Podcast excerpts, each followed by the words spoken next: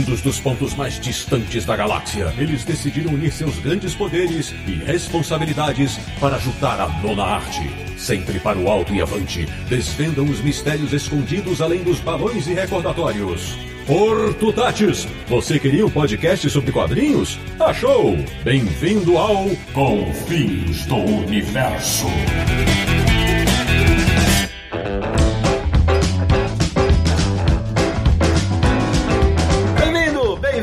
Começando mais uma edição de Confins Universo, podcast que adora quadrinhos bons e muitos deles são feitos no Japão. Que é o podcast do Universo HQ, o site que mais ama gibis, comics, fumete, bandas desenhês, bandas desenhadas, TBs e mangás, porque é tudo história em quadrinho. www.universohq.com e o programa de hoje vai contar como os japoneses viraram mania nos quadrinhos do mundo todo, inclusive no Brasil. Eu sou o Sidney Guzman, falo de São Paulo e até hoje tem um certo jornalista que não me pagou uma aposta de que a leitura ao contrário, entre aspas, pegaria no nosso mercado. Ah, meu Deus. De Petrópolis, no Rio de Janeiro. Ele que no começo deste século descobriu que a letra X não era importante apenas nos quadrinhos dos mutantes. Um certo samurai que o diga. Samir Naliato. Há 20 anos lendo de trás para frente. Olha aí. Da República de Piranga em São Paulo. O cara que até hoje morre de rir com as doideiras do mestre Kami. É o quase um alter ego dele. Marcelo Naranjo. O céu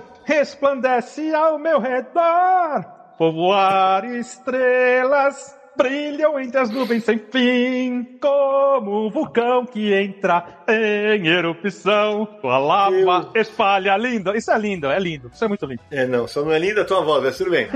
Começando a apresentação dos convidados desse episódio, retornando ao Confins Universo, do bairro da Aclimação em São Paulo, um cara que tem uma nuvem voadora amarela na garagem. Cassius Medawar, bem-vindo. Valeu, pessoal. Kame!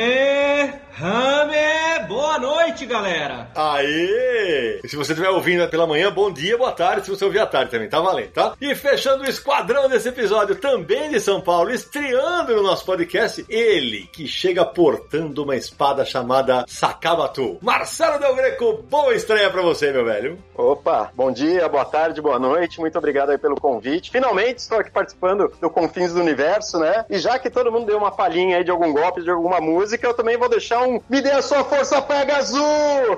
Olha aí, os caras começaram animados. Pois bem, meus amigos do Confins do Universo, o programa de hoje é para celebrar os 20 anos da invasão dos mangás do Brasil. Que a gente sabe que teve mangá que foi publicado antes de 2000, mas a gente vai falar bastante disso. E você vai saber tudo sobre a produção dos quadrinhos japoneses por aqui, desde aqueles primeiros dias lá em 2000. E o papo começa agora.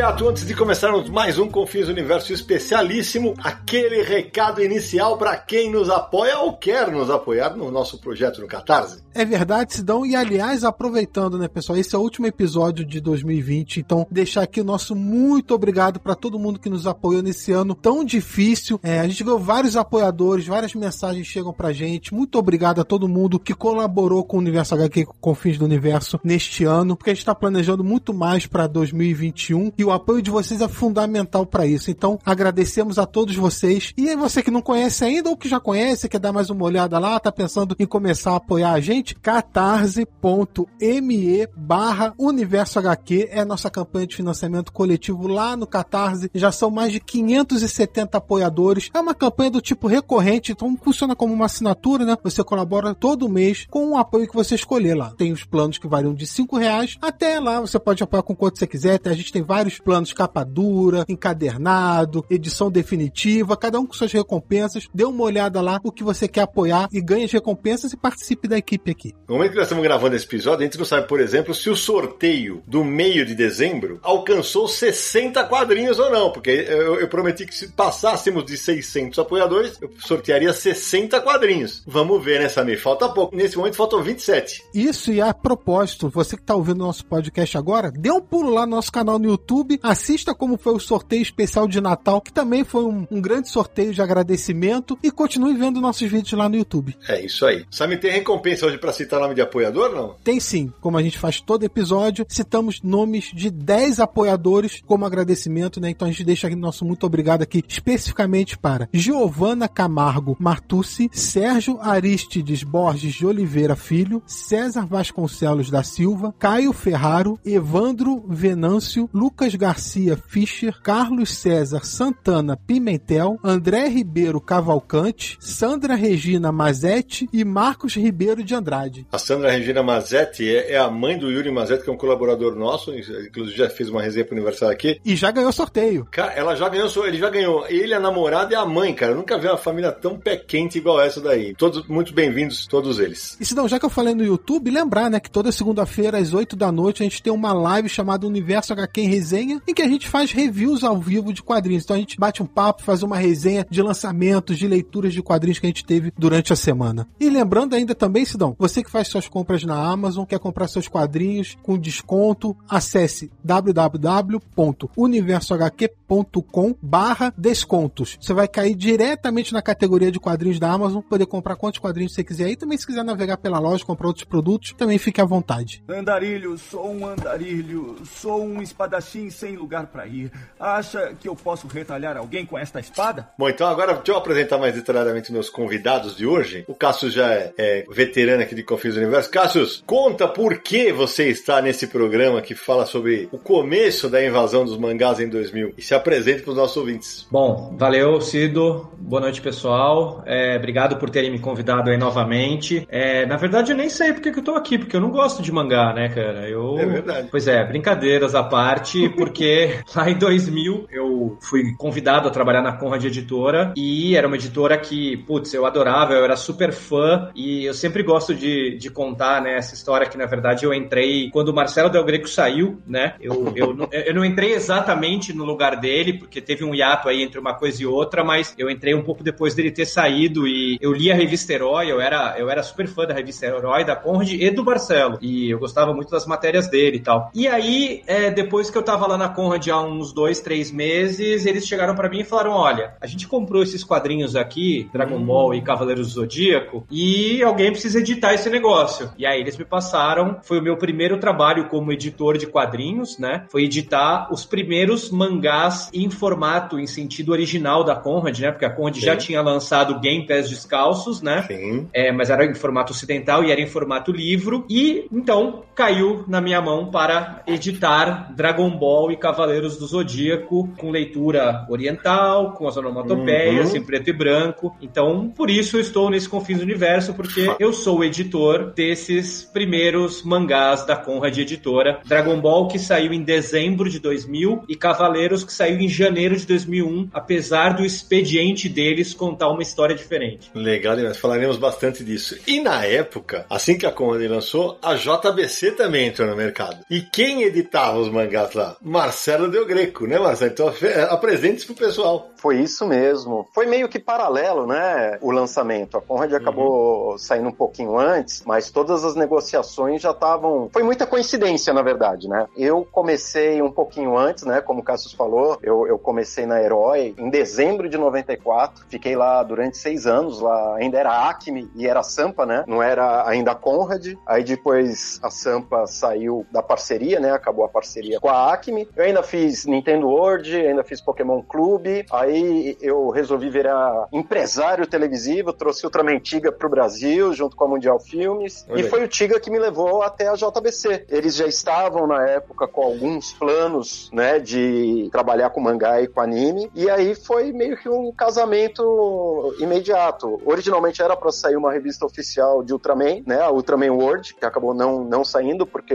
a Record tirou Ultraman Tiga do ar na época. Mas o que seria Ultraman World virou a revista Henshin e a revista Matinê. E aí a gente escolheu uma delas. E a Henshin tinha mais a cara da JBC, por tratar só de animes, de mangás, de séries de tokusatsu. E a Henshin que abriu o caminho também pra linha de mangás da JBC, que aí a gente acabou lançando, foi, acho se eu não me engano, em maio e junho, seguido assim, de 2001, Sakura Card Captors, e em seguida Samurai X, também conhecido como Rurouni Kenshin. Falaremos bastante bastante disso também. É, pra você que é ouvinte do Confis Universo, a gente já fez um programa sobre mangás aqui no nosso podcast e o pessoal sempre pede, ah, faz mais. A gente vai fazer outro. A gente já fez também sobre Akira, no qual o Cassius participou junto com o Leandro Luiz Delmanto. E o episódio sobre mangá, que foi o Confis do Universo 46, o Cassius também participou, junto com a Beth Kodama. Isso mesmo, bem lembrado. É, Pô, eu sou o último, hein? Caramba! É, ó, tá vendo? É, é, que na época do episódio dos mangás, o, o Marcelo não tinha, acho que nem voltado pra JBC ainda. Eu devia estar na Sampa. Acho que você tava no hiato de sair da Sampa pra ir pra lá, porque o Cassius estava, ah, se não me engano, tava, acho que estava sozinho na época da JBC, mas isso não vem ao caso. O lance é justamente esse. O programa, a gente pensou tava fazendo as pautas pro final do ano, aí eu falei, putz,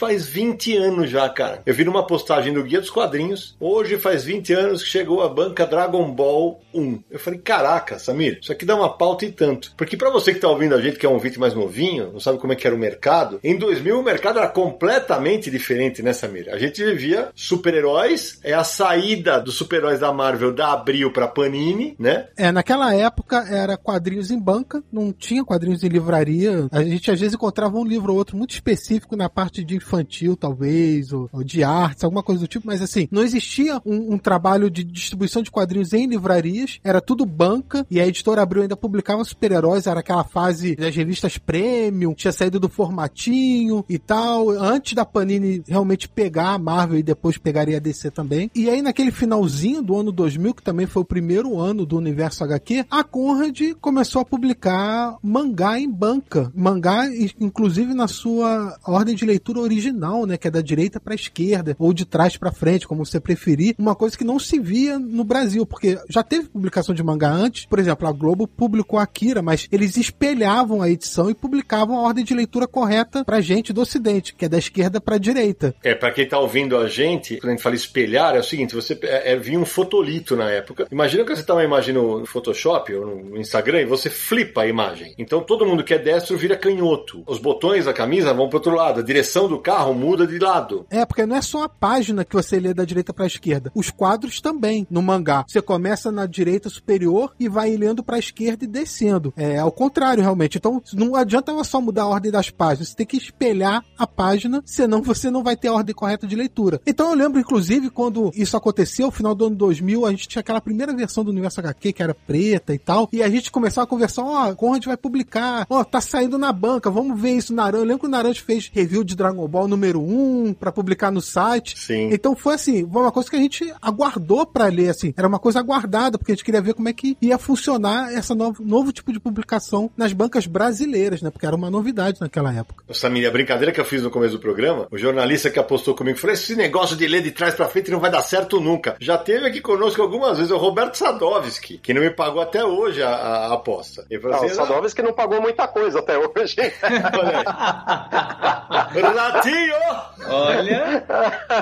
Funcionou até como propaganda, né? Essa, entre aspas, polêmica. Porque todo mundo que gosta de quadrinhos falava sobre isso, né? Nossa, vamos estar no, no sentido de leitura uhum. oriental. E aí, e vai dar certo, não vai dar certo, mas uh, pelo menos do, pros fãs, isso funciona até como uma propaganda. Todo mundo curioso. Né? Sem dúvida. Eu lembro que na época eu tinha uns dois ou três amigos que gostavam de mangá, mas no Brasil não existia uma publicação regular de mangá, principalmente dos principais títulos, né? E tinha uns dois ou três que estavam aprendendo a ler japonês porque queriam comprar as edições japonesas. Então, que era como se lia, né? O formato oriental e tal. E aí, quando finalmente foi anunciado que isso ia começar a sair no Brasil, ficaram todos empolgados e tal. É, e só pra arrematar o que você me falou, além da Kira que saiu na Globo, teve Maia Garota Psíquica, que saiu pela Abril, teve Lobo Solitário, que saiu pela Cedibra na época. Mas o momento que marca essa mudança é realmente em 2000, quando, como o Cassius falou, vem para cá os mangás na ordem oriental de leitura. E aí, Cássio, eu quero te botar um papo justamente nisso. A gente já falou disso naquele primeiro episódio dos mangás, porque nos anos 90 os japoneses topavam. Ah, não, pode flipar a minha página aí, podem ver, não tem problema. Só que ao mesmo tempo que os mangás começam a chegar ao ocidente, também vem aquela avalanche de animes, né? E aí os japoneses falam assim, então, agora é com a regra que eu quero, é de trás para frente, né? Como é que foi para você, que imagino nunca tinha lido de trás para frente, como é que foi para você essa primeira experiência? Ah, bom, essa é uma pergunta interessante interessante, né? E assim, eu queria só falar um pouquinho disso que você falou. Os japoneses, engraçado, né? Eles estão sempre muito à frente do tempo deles, né? Eles fizeram com o produto deles, né? Exigir que as editoras pelo mundo começassem a publicar da forma original. É o mesmo movimento que a Disney começou a fazer com seus personagens, da Sininho virar Tinkerbell. E a, além da Disney, também o movimento da Warner, né? Com o Batman e o Super-Homem que virou Superman, né? Uhum. Então, assim, é, muitas empresas começaram a ver que suas marcas eram globais e elas tinham que fazer com que o mundo visse como era originalmente, né? E os japoneses não foi diferente, só que eles fizeram isso antes, né? E assim, engraçado, né? Faz muito tempo, às vezes a gente acaba esquecendo de detalhes, mas eu me lembro de não ter tido nenhuma estranheza, na verdade, para ler o, os mangás ao contrário. Porque, na verdade, quando eu ia trabalhar com isso, na verdade eu não tinha que ler o contrário, né? Eu acabava lendo meio que no Word primeiro, né? Era, era o meu primeiro contato antes da diagramação.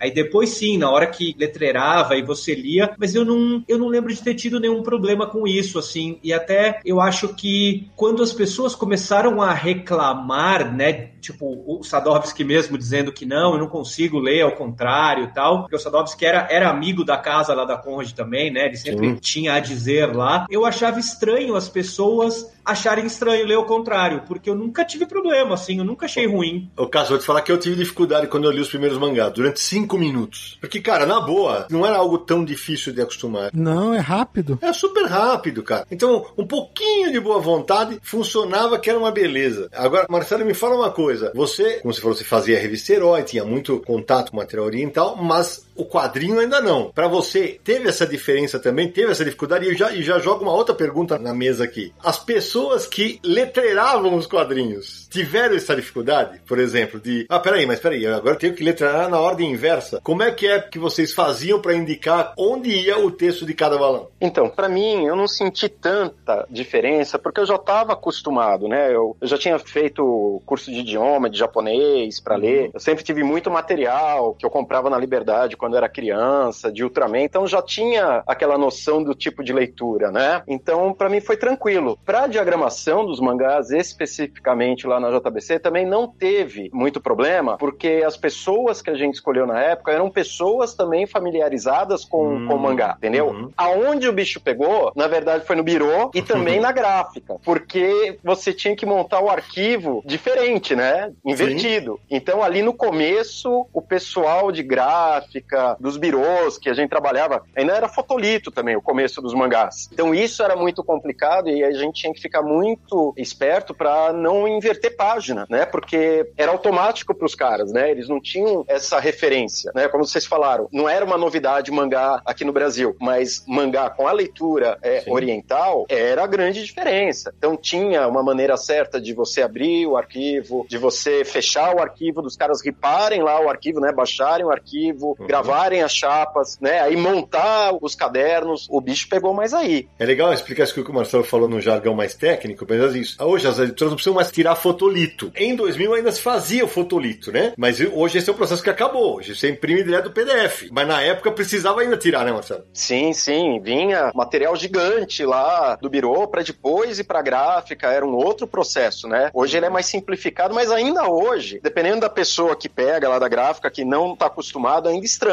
Então a gente até brinca, putz, 20 anos depois, ainda tem gente aprendendo. A JBC não vai mais para banca, mas a gente chegou a dar curso para jornaleiro para eles entenderem a disposição dos mangás nas bancas. E demorou, isso foi até pouco tempo. Eles colocavam igual o Pato Donald, igual a Turma da Mônica, entendeu? Porque era o, é o normal deles, né? É, o problema disso é que se eles colocassem da maneira tradicional, o leitor ia dar de cara com a quarta capa, né? Não com a capa da edição. Então, Sammy, mas aí teve uma sacada que o, o Teve na Conrad, que a imagem da quarta capa era a mesma da capa, né, Cassius? A gente espelhava as capas, exatamente isso. A gente chegou lá numa conversa entre os chefes e eu de que os mangás teriam a mesma capa e quarta capa, exatamente porque a gente já previa que os caras das bancas não iam saber colocar. E aí acontece exatamente isso que o Marcelo falou, né? Tanto as gráficas hoje em dia você ainda precisa ensinar elas que aquele negócio negócio ao contrário, quanto em banca de jornal você ainda vai lá e vê mangá colocado ao contrário, né? Os caras ainda fazem isso até hoje. E até respondendo o que você tinha perguntado, Sidão, a aconteceu exatamente a mesma coisa. A gente não teve problema com a parte de diagramação, mas a parte da gráfica foi bem complicado. A gente teve que ensinar eles. Você lembra bem, o nosso produtor gráfico era o Ed, né? Sim. Depois você foi trabalhar lá mais tarde, né? No ano seguinte. Uhum. E o Ed foi muitas vezes na gráfica durante o processo todo, antes de imprimir, para garantir que estava tudo certo. E eu só queria falar uma curiosidade sobre diagramação. Eu acho que hoje é mais difícil diagramar um mangá ao contrário do que era naquela época. Porque naquela época, os programas que se usavam eram programas muito simples. Então o que se fazia era só recortar o texto e colar por cima um outro texto, né? Exatamente. Hoje, com os programas de diagramação muito modernos e que tem muita coisa automática, você cria ali uma programação dentro do InDesign para poder diagramar. Quando você tenta fazer ao contrário, o programa não deixa. Então, você tem que. Eu estava eu tava exatamente conversando com o Denis sobre isso. O Denis é o chefe de arte lá da JBC, né? Trabalha com o Marcelo hoje. Eu estava perguntando sobre isso pro Denis, porque um amigo me perguntou, e ele falou que para diagramar, ele, ele dá uma hackeada no InDesign para transformar ele no InDesign japonês. E assim Olha. conseguir letreirar ao contrário, diagramar, Hum. né? Talvez hoje seja mais difícil do que naquela época. Que legal. O Denis, que o Cassius falou, o Denis Takata também foi nosso chefe de arte na Conrad, quando eu trabalhei lá com o Cassius, e hoje tá na JBC, um baita profissional, um abraço pra ele. Fala um pouco de você, Ruff. Tem alguma coisa que você sempre quis ser? Ah, claro que sim, rei dos piratas. Uma curiosidade que eu gostaria de saber aí do, do Marcelo e do Cássio sobre as primeiras edições dos mangás, né, da Conrad e da JBC. Como foi a opção pelo formato? Como foi feita a opção? Eu lembro, eram formatinhos, né? Só que o da JBC eu não lembro o nome, era meio alguma coisa. Era meio não- tanco. Não, mas o da, da, da Conrad também. Era o tamanho e o papel. Isso, é, eu lembro do Samurai X, né? E do Dragon Ball. Colecionei ambos. Mas comente um pouquinho pra gente sobre, sobre o formato, essa opção. Eu explico. Então, Tanco é a versão do mangá, é o compilado de 200 páginas.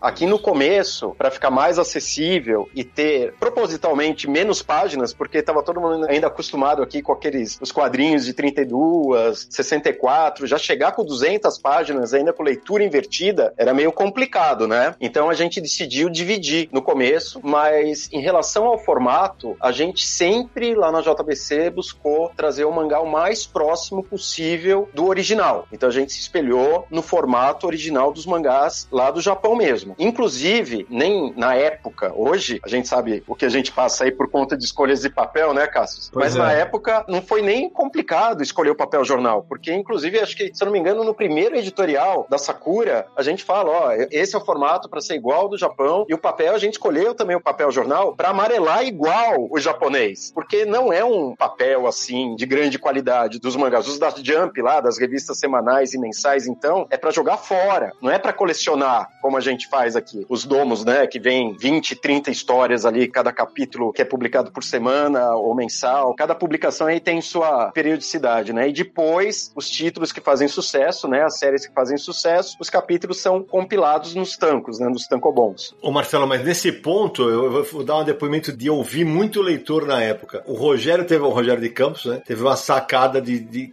o formato dos mangás da Conrad era um pouco maior, que ele se assemelhava aos gibis da Turma da Mônica, da Disney e tal, e ele meteu um papel offset, né? E aí, era- naquele momento, os caras, pô, ah, mas o da Conrad é mais legal porque o papel é mais, é mais bacaninha e tal. Era claro, era diferente. Foi uma sacada do Rogério, não é, Cassius? É, então, a- no, no caso da Conrad, a decisão deles, né, é, do, do Rogério especialmente, era que o formato fosse similar aos formatinhos da editora Abril. Essa era a ideia da Conrad. O formato foi bem similar ao formatinho, porque a Abril tinha tirado de banca formatinho, tinha dado prêmio. Então, a ideia do formato e de dividir na metade foi para ser mais parecido exatamente com o formatinho da Abril, que é variava de 84 a 100 páginas, né? E no caso do papel, a gente fez uns testes, na verdade. A escolha não foi só porque necessariamente para ficar mais bonito, tal. A gente fez alguns testes, a gente achou que o offset funcionava melhor com aqueles mangás que a gente estava publicando e a gente tinha, não sei se o Marcelo teve que, tiveram que fazer isso também, imagino que sim. A gente teve que mandar um boneco dos primeiros mangás só do papel, no formato. Em branco, que- é. Isso, pra ver se eles aprovavam aquele papel, né? Então a gente ficou com medo que se não fosse um papel bacana, eles não iam aprovar. Então isso passou um pouco por isso a escolha do papel offset, né? Agora, a gente tem que lembrar que pelo fato do da Conrad ser offset, o nosso mangá era mais caro que o da JBC, né? O Verdade. da JBC era R$ 2,90 e o nosso era R$ 3,50. E, e depois lá pra frente teve que trocar, né? Acabou mudando o papel, né? Sim, Saiu do offset, eu acho que foi pro jornal também. Essa diferença de preço hoje em dia não é nada, né? É, se a gente pensar como é que tá o mercado hoje. É engraçado que realmente na época a gente teve que também mandar o boneco pra eles aprovarem, mas é nítido que era um processo, tanto da Conrad quanto da JBC, estava sendo feito do zero. Uhum. Não existia esse processo, esse desenvolvimento desse tipo de produto. Então, muita coisa realmente é igual. A leitura oriental, sem preto e branco, que era uma grande diferença para a época, que aqui todo mundo estava acostumado com os quadrinhos de bis em geral, tudo colorido. Eu lembro de muita gente comentando: ó, mas vocês vão concorrer com o quê? Com Tex?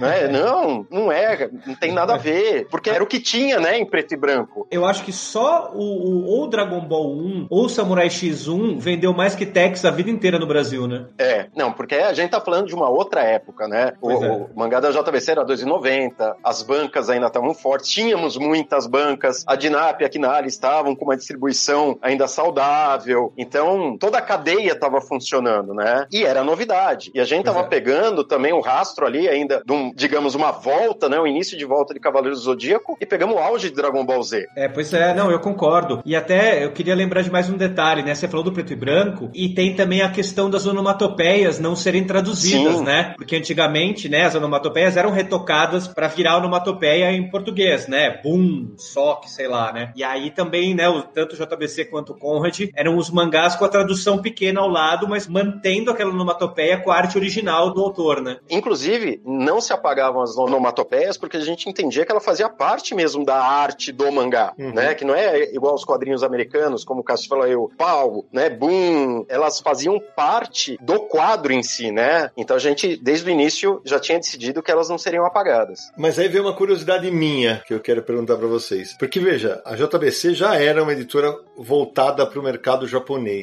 A Conrad ainda não, estava começando. Foi uma extrema coincidência esse negócio das onomatopeias não serem traduzidas ou foi uma exigência do Japão? Não, acho que foi, da minha parte, é coincidência. O, o Japão não exigiu. A única exigência mesmo era a, a leitura oriental, o que, inclusive, impediu que Cavaleiros tivesse sido publicado antes, né? Cavaleiros chegou a ter conversa, na época ela é- era a Acme e a Sampa. O primeiro capítulo chegou a ser traduzido, o primeiro capítulo não, o primeiro volume inteiro chegou a ser traduzido. Eu cheguei a ver, eu tenho guardado comigo, na verdade. Eu já postei em algum lugar, mas o Japão não queria flexibilizar e nem a Dinap queria desse lado. Então não, não houve acordo dos dois extremos, né? O Japão não queria que fosse invertida a leitura e também naquele momento lá, foi o que 95, 96, quem estava cuidando disso era o Franco de Rosa e a Dinap não aceitava distribuir também com leitura invertida. Precisou mais alguns anos para tanto Conrad e JBC, os dois também, assim, foi muita coincidência. Foi tudo muito na mesma época. E o que vocês não sabem é que no meio disso bateu na trave, primeiro para 67 que publicava a Sci-Fi News, né, também conhecida como Skiff News. Essa tá devendo pra uma galera grande, viu? Essa Opa. tá devendo. Paulão lá, Paulão. Paulo Mas ele me pagou. pai. Paulão pagou tudo, lindamente pagou tudo. A mim não. mas quase saiu, chegou a vir o contrato, só que ia ser publicado em formato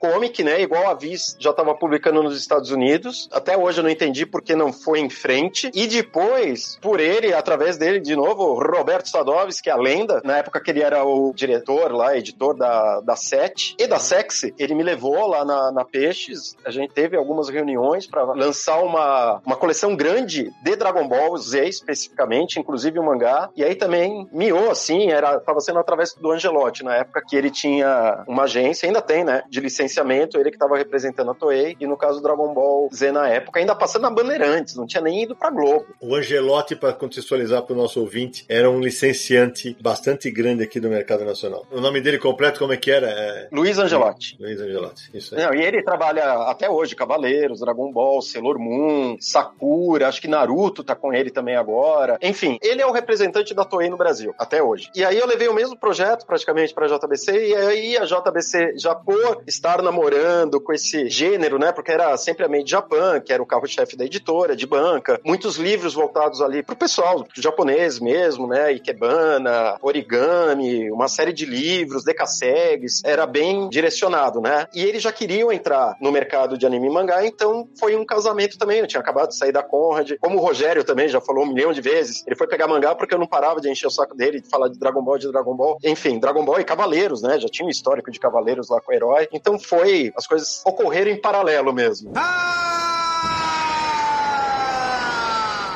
O Cassius, e, e como é um público extremamente exigente, o, o, leitor de mangá, é uma galera que acompanhava muito, né? E me diz uma coisa, essa escolha no, no teu caso da Conrad, porque imagina só o cenário, o que aconteceria ser, né, pra gente voltar no passado, se a Conrad tivesse decidido, por exemplo, traduzir as onomatopeias. Ia ter uma galera xingando, né? Porque, pô, porque uma a JBC, é, você também tiver essa preocupação ou foi realmente uma coincidência, uma, um feeling de vocês e não, vamos manter assim, porque eu concordo com o Del Greco, a onomatopeia japonesa, ela integra a arte. Pois é, eu, eu concordo com vocês dois também. Mas assim, no caso da Conrad, não foi um feeling, não. Foi um pedido dos japoneses. Não era exatamente uma exigência, mas eles pediam que a gente mantivesse as onomatopeias originais. Então, a gente entendeu aquilo como um pedido. Eu tô, eu tô fazendo aspas com a mão, né? Vocês não estão vendo. Uhum. Mas no nosso caso foi porque a gente achou que se a gente não fizesse, eles não iam deixar mesmo. Então, só aceitamos que doeria menos. Outra coisa que vale a pena a gente contextualizar aqui sobre aqueles anos 2000 ali, que houve a explosão de mangás no Brasil, é que os animes começaram a fazer muito sucesso. Então, por exemplo, Cavaleiros do Zodíaco era uma febre,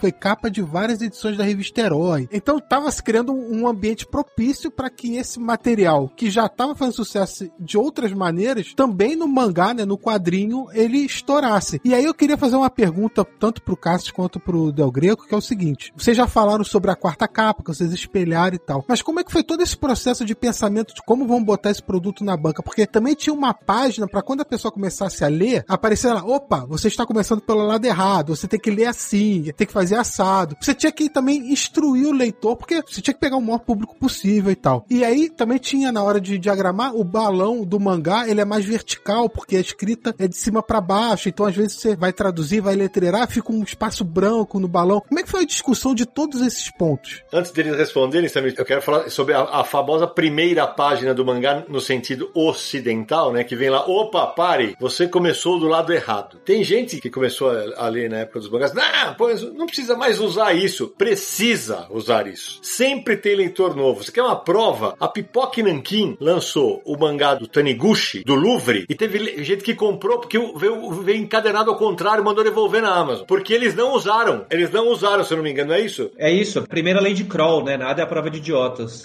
O Cássio já pega pesado.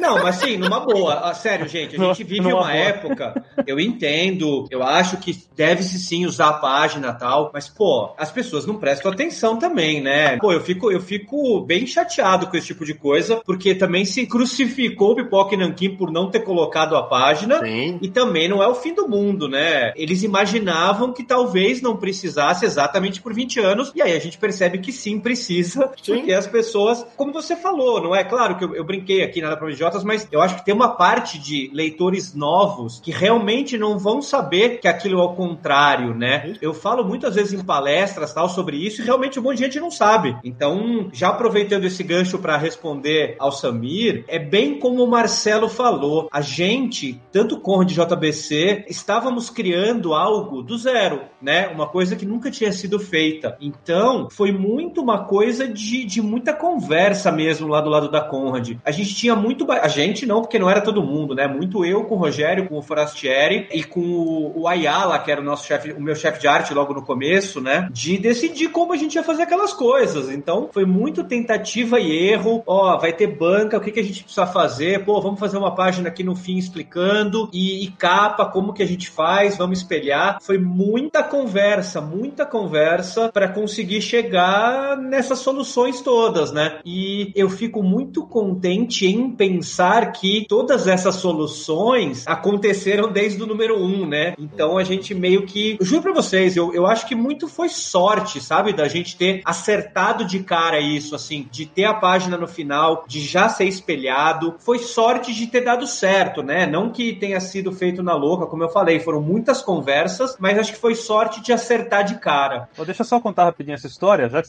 a gente falou agora de, né, do Pipoca Nankin, 20 anos, né? Pensaram, 20 anos que já tem essa. Como se fala essa primeira página? O aviso, né? O aviso para começar a ler o contrário. Olha, há 15 dias atrás finalmente aconteceu. Eu me acomodei no sofá, eu peguei um quadrinho que não era mangá e eu comecei a ler o contrário. quando eu pulei. Isso fatalmente quando, acontece. Quando eu pulei pra, pra segunda página, eu fiquei pensando, eu falei, o que que tá acontecendo aqui? Eu comecei Muito a ir, sozinho. Bom. Então, ó, depois dessa fala do Naranjo, eu acho, a gente tem reunidos aqui nomes muito fortes dos quadrinhos. A gente vai ter que criar a página do Pare, você não está lendo um mangá. Isso boa, aqui é um quadrinho tradicional. Vá pro outro boa, lado.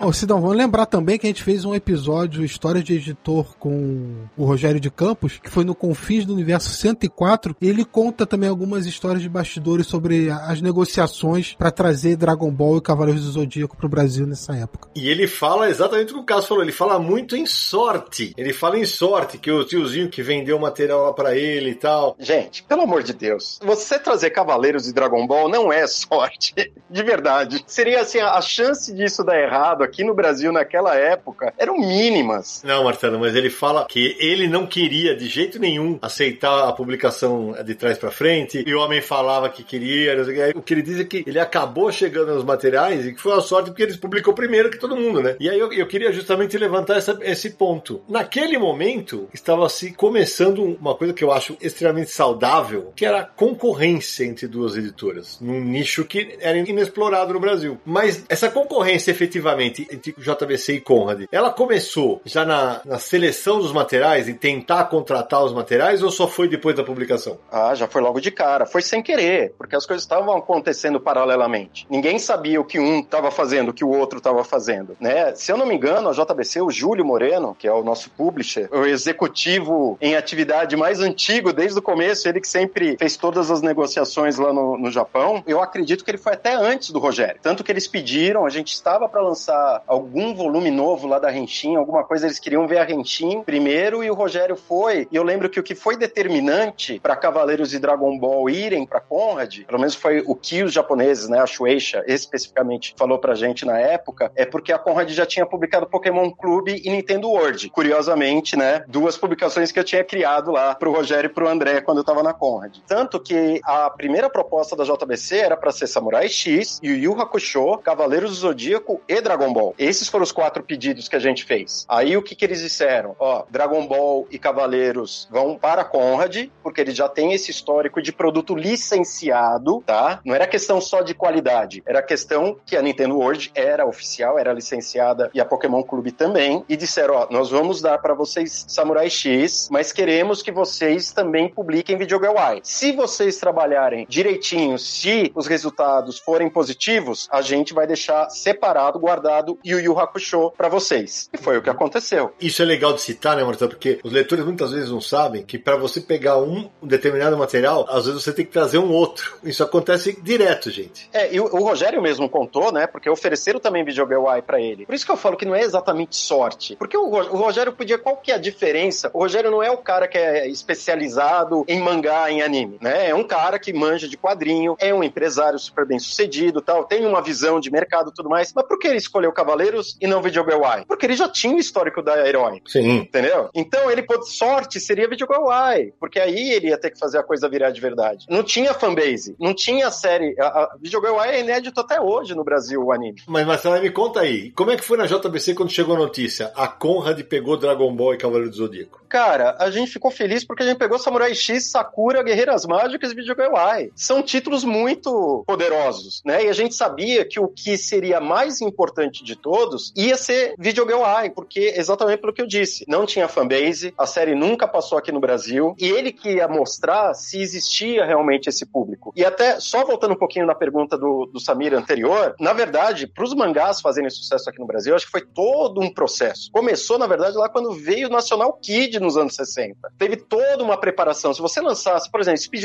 foi um baita fenômeno nos anos 70. Era o Cavaleiro do Zodíaco da época, entendeu? Mas se você lançasse naquela época o mangá com a leitura invertida, não ia funcionar. É todo, sabe, tipo Michael J. Fox no De Volta pro Futuro, quando ele engata um rock pauleira e sai do rockabilly e, e, e todo mundo lá, os jovens, ficam. Então, vocês não é, estão preparados. Sim. É todo um processo. E aí, o que catalisou isso de verdade, depois de 40 anos, foi Cavaleiro do Zodíaco e aí em seguida Pokémon e Dragon Ball Z. Né? Aí a, a gente criou essa base mais forte e que descobriu que existiam os mangás por conta das revistas que tinham, e não só Herói, Heróis do Futuro, Japan Fury, Animax, todas essas popularizou o que era mangá. Então já tinha essa curiosidade também de saber o que é mangá, e você só tinha na Liberdade, não tinha no Brasil. Era só ali na Liberdade, era muito fechado. E a gente tá falando de uma época que não tinha internet, que não tinha nem celular, a gente aprovava as coisas pelo fax. Sim. Mas a TV era o principal catalisador, né? Era a TV, é, pulverizava.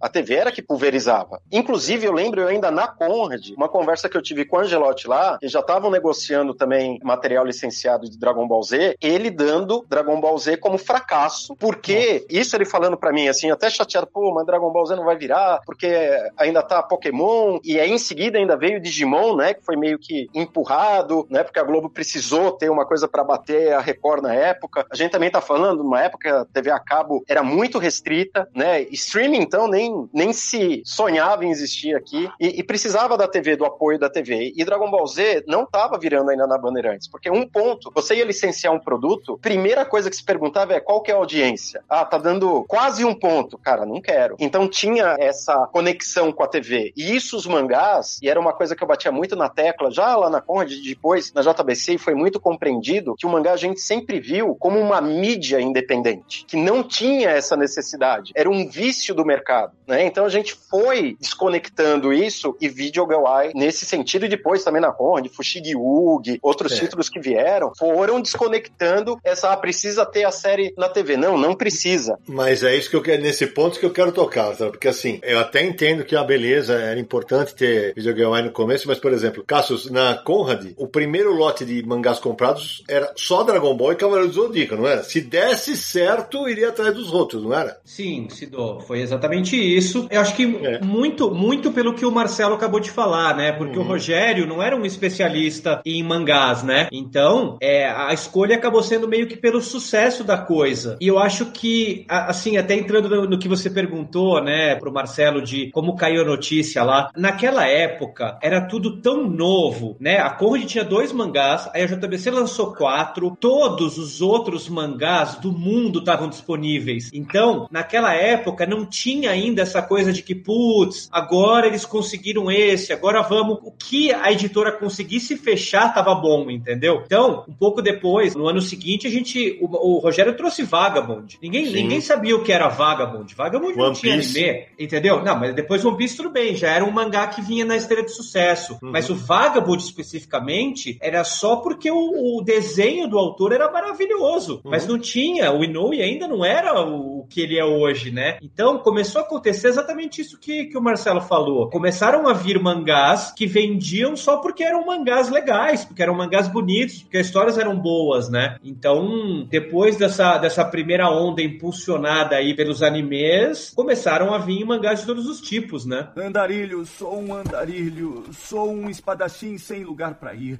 Acha que eu posso retalhar alguém com esta espada? Ô Cassius, naquele primeiro momento, lá no, no ano 2000, o Naranjo, por exemplo, era um leitor de super-heróis, eu, eu lia mais super-herói europeu e tal. O que você sentiu? Houve uma migração de leitores dos outros gêneros, de super-herói, de, sei lá, de nacional, para o mangá? Porque eu sei que até hoje tem gente, ah, não, eu não gosto de mangá. Como hoje tem um leitor de mangá que fala, eu não gosto de quadrinho. Por isso que eu fiz a brincadeira no começo, tudo é quadrinho. O que, que você sentia pelo feeling que você tinha na época de receber carta, e-mail, ir a evento, que eram poucos? Como é que era? Ah, eu acho que sim, Sidô. Eu acho que com certeza. É, é, eu, eu, não acho que as pessoas trocaram? Eu acho que tinha muita gente ávida por novidade. A gente, talvez quem né, lê quadrinho mais recentemente no Brasil, talvez não tenha a noção de que a gente não tinha esse monte de quadrinhos que são publicados hoje, né? O número de publicações era muito menor. Então, quem gostava de super-herói, quem lia outras coisas, tinha muito pouca opção de leitura. E até mesmo eu acho que pelos números de venda de mangá, né? Os primeiros volumes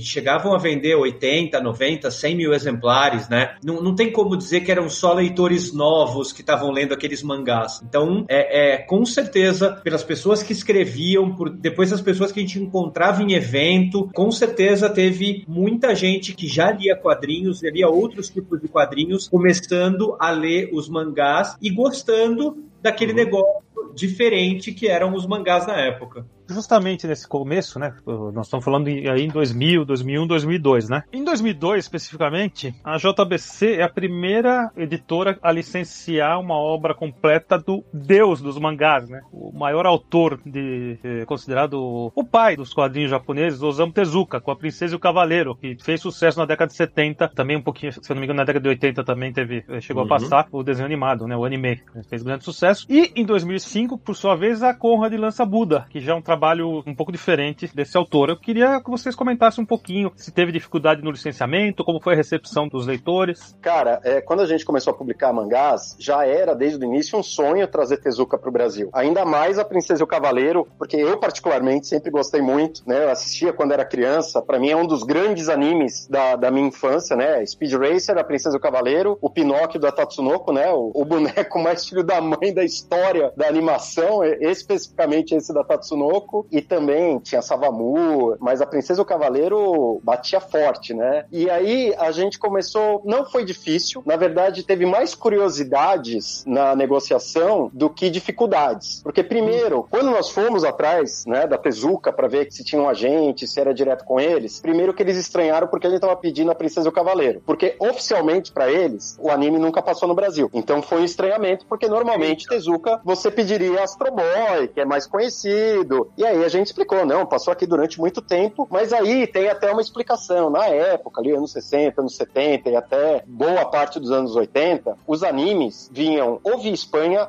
ou via Itália, e desses países da Europa iam para o México e principalmente na época, Argentina. Então, como era feita essa negociação, ninguém sabe. Então, Fantomas, acho que Speed Racer é uma exceção, mas todos os outros, inclusive Princesa do Cavaleiro, As do Espaço, Super-Homem do Espaço, Marino Boy, todos esses desenhos, eles provavelmente não vieram de forma oficial, vieram de forma oficiosa, digamos assim. Aí, feito isso, né, passado esse problema, explicado para eles que a Princesa Cavaleiro era conhecida aqui e tal, eles pediram para ser negociado através da Maurício de Souza, porque o Tezuka já tinha uma amizade com o Maurício e eles queriam muito, a princípio, que se alguém publicasse Tezuka no Brasil, fosse a Maurício de Souza. Então, ou eles publicariam ou eles licenciariam. E aí também tinha que ter uma definição lá da Maurício de Souza se eles iam licenciar, eles iam publicar, se eles iam delegar alguém para fazer a publicação. E no fim a Tezuka que negociou, que licenciou, inclusive a gente lançou em, oito volumes. Na época era a versão original era em quatro, a gente dividiu e deu tudo certo. A gente lançou é, Princesa e o Cavaleiro junto com Yu Yu Hakusho, né? É engraçado que na época, obviamente, por Yu Yu Hakusho ser muito mais recente, fazia pouco tempo que tinha passado na manchete, acabou entrando no, no Cartoon Network Network, depois Reprise, junto com o Dragon Ball, Cavaleiros vendeu muito mais. Então a gente achava que a Princesa do Cavaleiro não tinha sido um grande sucesso. Mas grande sucesso, assim, pô, vendeu 40 mil, que droga, hein? Hoje em dia, se vendesse isso. Nossa Senhora. E você, Cassius, como é que foi lá? Do meu lado, não, não tenho nem como dizer, porque já foi depois da minha época, né? Uhum. Então eu realmente não tenho, não tenho ideia de como foi a negociação do Tezuka na Conrad, porque eu, eu já tinha saído de lá em 2003. Fala um pouco de você, Ruff. Tem alguma coisa que você sempre quis ser? Ah, claro que sim, rei dos piratas! Ah! Então, deixa eu aproveitar voltar para o nosso papo mais histórico, Caso, que eu queria abordar com você e com o Marcelo também, pra, até para os nossos ouvintes saberem como era na época, como era tão diferente na época. Caso, eu queria que você contasse como é que eram os arquivos que a gente recebia das páginas, que na verdade a gente escaneava, né? E curiosidades como, por exemplo, que hoje, hoje é impensável, Cavaleiros do Zodíaco começou sendo traduzido da versão francesa, não é isso? É, pois é. Diferente da JBC, que o Marcelo vai falar daqui a pouquinho, né? Que já já tinha um histórico, é, era uma editora japonesa, né? Tinha uma redação no Japão, então eles já tinham essa relação com o Japão. A Conrad não tinha. E aí a gente, é, voltando até o que a gente falou agora há pouco, né? Criou um negócio do zero. Então, a gente não tinha tradutores de japonês, não existia um histórico de tradutores de quadrinhos de japonês. Então, a gente começou traduzindo Dragon Ball do mexicano, do espanhol, e Cavaleiros do Zodíaco do francês. Nenhum dos dois começou do japonês. Chegou num ponto que, especificamente o Dragon Ball, a gente percebeu que a tradução estava muito estranha, tinha umas liberdades muito estranhas ali, e aí a gente teve que ir atrás de procurar alguém que traduzisse do japonês, né? E aí chegamos na Drixada, que é uma grande tradutora até hoje, que ela foi indicada pelo Eurico, que era um cara de arte lá da Conrad, acho que o Marcelo chegou até a trabalhar com ele também. Sim, grande Lars. E o Eurico indicou a Drick, que era amiga dele, então a gente encontrou a Drick e a gente foi na Fundação Japão e eles indicaram, na época, a, a mulher do Jota Takahashi, né? A Dirce. Obrigado, Marcelo. Eu ia esquecer, a Dirce Miyamura, que até hoje traduz mangás também, né? Aí a, a, a e a Dirce foram as primeiras tradutoras do japonês que a Conrad teve. E falando dos arquivos, é como a gente até já falou um pouco, a gente recebia exatamente os fotolitos do Japão. O que veio de lá, de Dragon Ball e de Cavaleiros, eram os, os filmes mesmo, né? Que a gente recebia o japonês, tinha que escanear para depois poder conseguir diagramar e letreirar. Então a gente recebia os fotolitos ainda. E uma coisa muito interessante também, né? A internet já engatinhava, já existia e-mail, mas aprovações de capa eram Uhum. feitas por fax. E para vocês que estão ouvindo, a gente tinha algumas peculiaridades malucas hoje, né? Por exemplo, as capas do Dragon Ball, na primeira versão da, da Conrad, a gente tinha um livro, né, Cassius? Era o artbook, era o artbook Isso. do Toriyama, Exatamente, o artbook do Toriyama. E a gente escolhia as imagens ligadas à história, mas que não eram as capas originais, né? E tinha uma, entre aspas, proibição, né, Cassius? Não podia ter vilão, né? É, é engraçado porque cada vez que mudava a pessoa responsável pela aprovação, mudava a regra. Então a primeira regra que a gente tinha é que não podia ter o vilão sozinho na capa. Então a gente chegou a mandar algumas capas que tinham o vilão sozinho e eles falaram: ó, não pode. Aí beleza. Aí chegou, um- a gente fez uma capa que era, se eu não me engano, era o Goku e o Cell, um atacando o outro. Só que aí eram imagens de páginas diferentes do artbook. Então a pessoa lá do Japão falou: olha, vocês não podem usar ilustrações de páginas diferentes. Só que a gente já tinha feito isso mil vezes. Aí a gente falou: ah, é? Então beleza, então vamos, vamos tirar o Goku e vamos deixar só o e ver o que eles dizem. E aí eles aprovaram. E aí saiu uma capa só com o vilão na capa, né? Eles mudavam muito. E é, você lembrou bem do Dragon Ball? O Cavaleiros teve uma particularidade muito bizarra de capas, que é. Bizarra não, na verdade legal. É, a gente não tinha nem artbook do Kurumada. A gente recebeu cromos, né? Só que como a gente fazia meio tanco, chegou uma hora que acabaram os cromos. Não tinha como mais fazer capa. A gente falou pra eles: olha, a gente não tem como fazer. Vocês têm como mandar outras imagens? Aí a resposta foi: não, não temos. A gente sugeriu que a gente pegasse imagens do miolo e alguém lá da Conrad colorisse, que era o Denis Takata na época, nosso chefe de arte. E aí eles toparam. Então, muitas capas da primeira versão do Cavaleiros da Conrad são capas originais brasileiras de imagens do miolo que foram coloridas pelo Denis. Essas capas originais é só na primeira fase do Dragon Ball ou você já tá falando do Z? Não, as duas coisas. Dos Tanto dois que Dragon dividiu Ball- a série, né? Exatamente. No Cavaleiros foram essas que foram desenhadas, mas em Dragon Ball e Dragon Ball Z, nos dois a gente só tinha o, o artbook do Toriyama pra fazer capa. É uma ótima curiosidade. E Marcelo, e do teu lado? Conta uma curiosidade daquele começo de produção. Porque, por exemplo, vocês também escaneavam o mangá, porque não a gente não recebia arquivo digital, né? Como é hoje, né? Como é que vocês faziam? É, não era muito diferente do que o Cassius contou, né? A gente recebia, às vezes, algum cromo, que aí você tinha que mandar num birô especializado que tinha um equipamento para escanear aquele cromo, né? E passar para JPEG. Mas na maior parte das vezes, a gente só recebia o mangá original. A gente tinha que escanear todo o miolo, tinha que desmontar, mandar para um birô para escanear. Naquela época, dependendo do mangá, se era muito escuro, na hora que você imprimia, ficava terrível. Eu lembro Star Wars, por exemplo, que a gente publicou, tinha página que você não conseguia ver direito o Darth Vader, porque não, não conseguia pegar. Dependia muito da qualidade, né, do material que eles mandavam também. Então isso demandou durante muito tempo um aperfeiçoamento, né? A gente teve que encontrar pessoas, né, empresas com equipamento que conseguisse escanear em alta qualidade e que esses arquivos depois quando fossem impressos segurassem a impressão, né? Senão estourava tudo. Isso levou um tempo. É é, a mesma coisa da história da cola, né? Que soltavam as páginas. Isso tudo foi um, um processo longo para se conseguir consertar, se arrumar. Questão de tradução também foi meio que indicação. A gente chamava as pessoas que a gente conhecia, não tinha muito o que fazer, né? Não tinham tradutores de japonês assim disponíveis ainda que tivessem conhecimento prévio de mangá. Então, o primeiro que eu chamei foi o Alexandre Nagado, que trabalhou comigo na Herói, depois trabalhou comigo na Henshin, e ele quis muito fazer Videogame Eye porque ele sempre foi muito fã de Videogame Eye, que ele conhecia, e ele indicou o Oka, Arnaldo Masato Oka, que aí ele ficou mais, acho que uns 12 anos como tradutor-chefe da JBC, fazendo ou as traduções ou supervisionando as traduções, né? Também chegou a trabalhar com Cassius, pegou um tempo, né? Lá na, na JBC. E o Jeff Ono, que trabalhava lá na JBC também, que era o departamento de marketing, passou por vários departamentos lá o Jeff. Ele indicou o Luiz Otávio Kobayashi, que eu acho que é o maior fã vivo de Samurai X, né? Do Kenshin na face da Terra. Na época que a gente chamou ele para conversar para fazer a tradução do mangá, ele já tinha por conta própria traduzido o mangá inteiro para o inglês e colocado num site lá que ele tinha criado. Ele já tinha feito a tradução para o inglês. Então foi muito tranquilo. Nesse sentido, acho que a gente deu muita sorte, né? Porque, curiosamente, o Nagado só fez volu os volumes 1 e 2 de Video Girl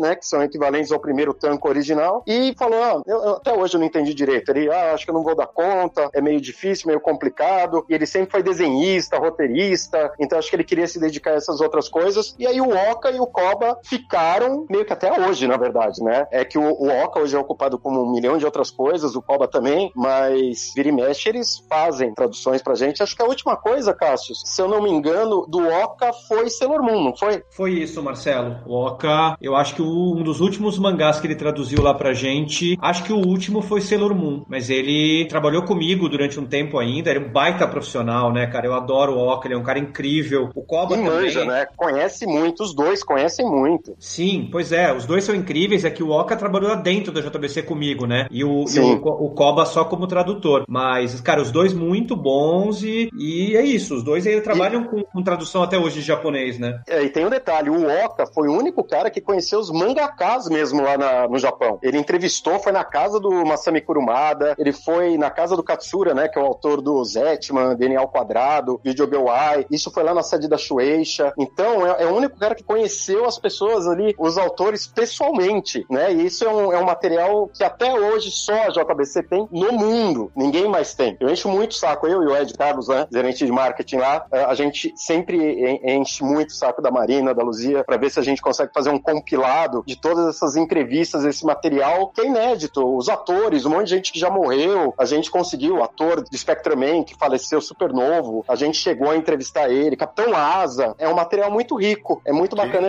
a, a gente espera um dia conseguir trazer, e fora que assim, na revista, vocês sabem, a gente tinha uma limitação de espaço, então as entrevistas nunca foram 100% publicadas, a gente tem o material original guardado. Seria muito valioso, realmente seria muito valioso pro mercado. Deixa eu fazer uma pergunta pro Marcelo. Vai, manda lá. Eu queria saber, de repente, Marcelo, se, se você e a JBC não querem publicar esse livro pela Conrad.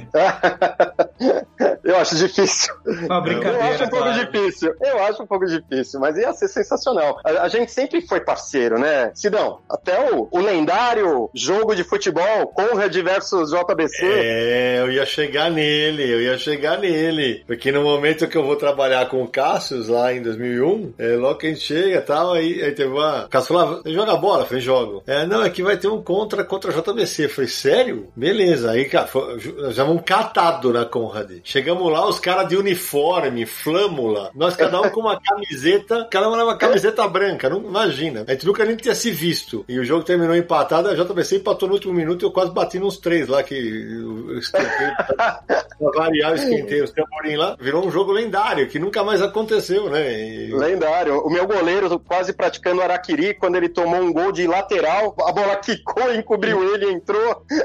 O Pablo é. Viazawa quase marcando um gol que nem Pelé marcou, driblou 15 ali e chutou errado ali no, na hora que ele ia marcar. Essas coisas o pessoal que curte mangá no Brasil não sabia. Isso eles não sabiam, olha aí. Eu, mas deixa eu voltar pro contexto histórico. Na hora eu cito agora há pouco de 2002, quando chega a Preciso Cavaleiro, vale citar também que em 2002 a Panini entra no mercado de mangás, né? E no começo também fazendo como a Conrad, publicando com traduções de outros países, do italiano no caso, né? Começa, se não me engano, com Gundam Wing, né? né, Samir? Isso, esse foi o primeiro mangá publicado pela Panini em 2002 que completou, né? Porque a partir do momento em que começa a fazer sucesso o mangá com a Conrad JBC, outras editoras também começam a entrar nessa área. A Panini foi uma delas e hoje a Panini publica, sei lá, 30 mangás por mês. Isso é uma coisa absurda. Hoje é a potência nos mangás, é, é a Panini, né? É, inclusive, a divisão brasileira da Panini produz os mangás que são publicados no México também. Verdade, que é a Beth Kodama, que esteve naquele programa de mangás com a gente aqui. Um abraço pra ela. E quem iniciou a linha de mangás da Panini foi o Lúcio Flávio, que tinha acabado de sair da JBC. E ele traz Gundam Wing e Slayers, porque eram mangás que eu ficava o tempo todo lá também falando para ele. Era, ele era um dos diretores lá da JBC, acabou sendo convidado para ir pra Panini, ele foi. E aí ele traz também Thundercats, Transformers e mais alguma coisa, mas já em formato comics, que eram coisas que eu sempre falava lá com ele também. Sim, é legal essa curiosidade, porque é como o Samir falou, quando começa esse sucesso absurdo, porque eu, eu comentei com o Cássio no outro programa, quando eu chego lá na Conrad em 2001, teve um momento que eu quero crer, não, eu tenho certeza,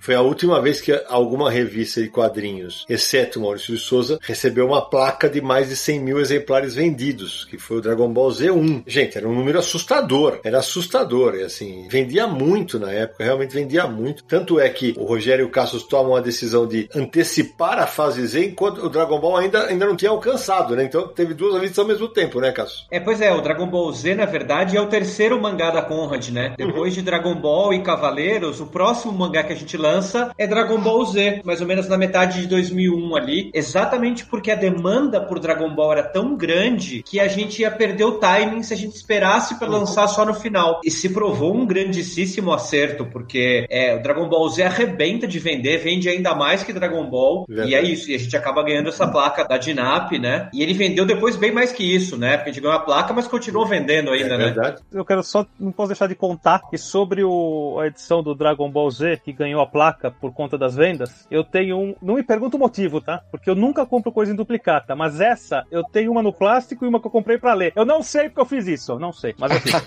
então eu ajudei com essa placa, eu só queria contar isso. Ô, obrigado, Nara. É, é que isso coincide com o auge de Dragon Ball Z, né? Era uma febre. Dragon Ball Z explodiu. Aí quando vai pra Globo, com a fase Majin Buu, arrebenta, né? E a parte maluca do mercado, é, as editoras todas sabiam mais ou menos quanto a outra vendia. Então todo mundo falou, "Pera, peraí, tem que arrumar mangá, velho. Tem que arrumar mangá. Só que assim, a Conrad e a JBC já vinham com um know-how. A Panini demorou a entrar nos eixos. Quem vai colocar a casa nos eixos lá é a Elza Keiko, que foi a primeira editora de mangás lá. A Elza Keiko começa a colocar a casa nos eixos e hoje quem toca é a Beth Kodama. Eu queria exatamente completar isso que o Sidney falou, porque os primeiros mangás da Panini não são em leitura oriental. Eles vêm da Itália, a tradução é do italiano, eles lançam Eden, eles lançam Pit Girl. Wing, é Pit Girl, É. isso aí. E acho que o único que terminou foi o Gundam Wing, né? Eu acho que sim. É, não, é, Era curtinho. é- Eden e Pit Girl foram cancelados e Eden a gente depois levou pra JBC e terminou, né?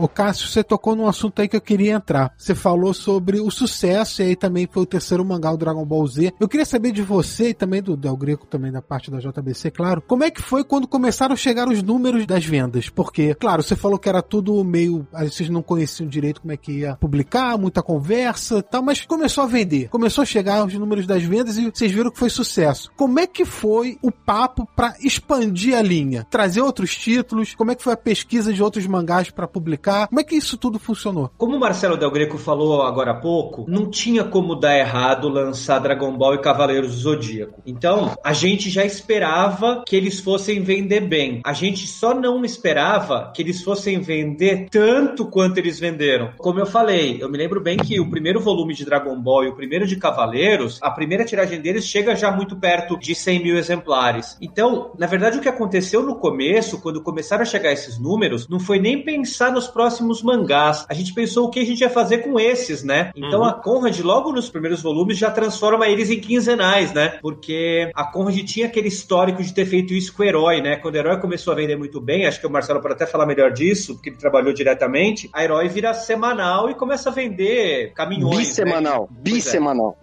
Olha aí. E aí, eles fazem a mesma coisa com os mangás, né? Eles pegam o Cavaleiros e o Dragon Ball, que iam ser mensais, e transformam em quinzenais. Então, acho que a primeira atitude foi essa. A segunda, a gente resolve lançar Dragon Ball Z separado e aí a gente vai atrás de outros mangás, né? Agora, a questão de como, o que, que ia trazer, isso foi muito de feeling mesmo do Rogério ali, de conversar com o André, das revistas que eles importavam e de buscar coisas que ou tivessem fazendo sucesso lá fora ou tivessem uma animação forte. Então, logo depois disso que eu falei, os primeiros mangás que vêm em 2001 são Vagabond e Evangelion, né? Evangelion que já era todo mundo, ó, ou Evangelion, né? Quem prefere. Uhum. E logo em seguida, no começo de 2002, vem, aí vem sim One Piece, Doctor Slump, que era, que era né, do Toriyama, e Fushigi Yugi. Então, é, a prospecção foi muito em cima do que estava fazendo sucesso lá fora, o que saía nos Estados Unidos e fazia sucesso, e o que tinha desenho animado fazendo sucesso. Então, essa foi meio que a linha que se seguiu ao lançamento dos primeiros mangás lá na Conrad. Bem legal. Mas aí vem um segundo momento, Cássio, que é,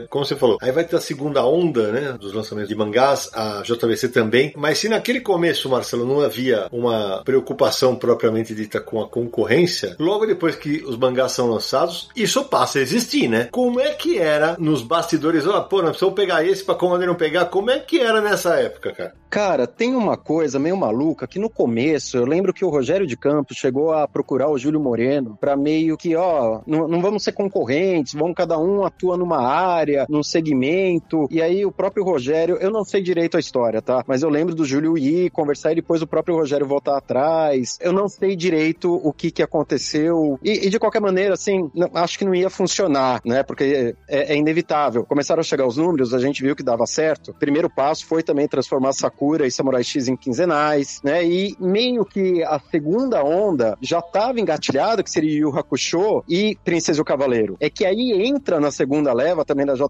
Um mangá muito importante que é Love Hina, que ele não só faz sucesso, como ele faz um sucesso gigantesco, igual, equiparado ao das séries que tinham o desenho sendo exibido aqui no Brasil, que tinha passado aqui em algum momento. Então, por aí, é, e assim, a escolha era muito do nosso feeling, do nosso conhecimento, da nossa bagagem, né? Quem falou muito para mim de Love Hina foi o Ed Carlos, por exemplo. Aí eu fui pesquisar, fui atrás, conversei com o Oka, porque você também, é, One Piece, por exemplo, a grande discussão eterna é porque o One Piece não é um mega sucesso que é no Japão, ele não consegue fazer isso no mundo. É porque ele é muito direcionado pro Japão. Tá longe de ser ruim, tá longe, mas ele é muito direcionado. E isso é normal lá no Japão ser direcionado pro público deles. Uhum. Né? Existem empresas até hoje que não querem publicar coisas ou, ou liberar material para ser exibido, seja lá o que for, fora do Japão. E, então você tinha que saber, você tinha que ver se tinha aquela pegada, aquele gancho para se adequar ao Brasil. Vou dar um exemplo da JBC de coisa que deu certo e coisa que não deu certo. A gente começou a trazer algumas coisas um pouco mais eróticas. Love Junks veio por uhum. conta do sucesso de Love Hina, né? Love Junks era um Love Hina um pouquinho mais apimentado, mostrava um pouco mais de coisa tal, mas era bem leve. Tremendo sucesso. Tremendo sucesso. Pô, vamos investir nessa área. O que, que a gente trouxe? Mouse. Mouse gera uma coisa assim, é, era o mestre com as suas escravas,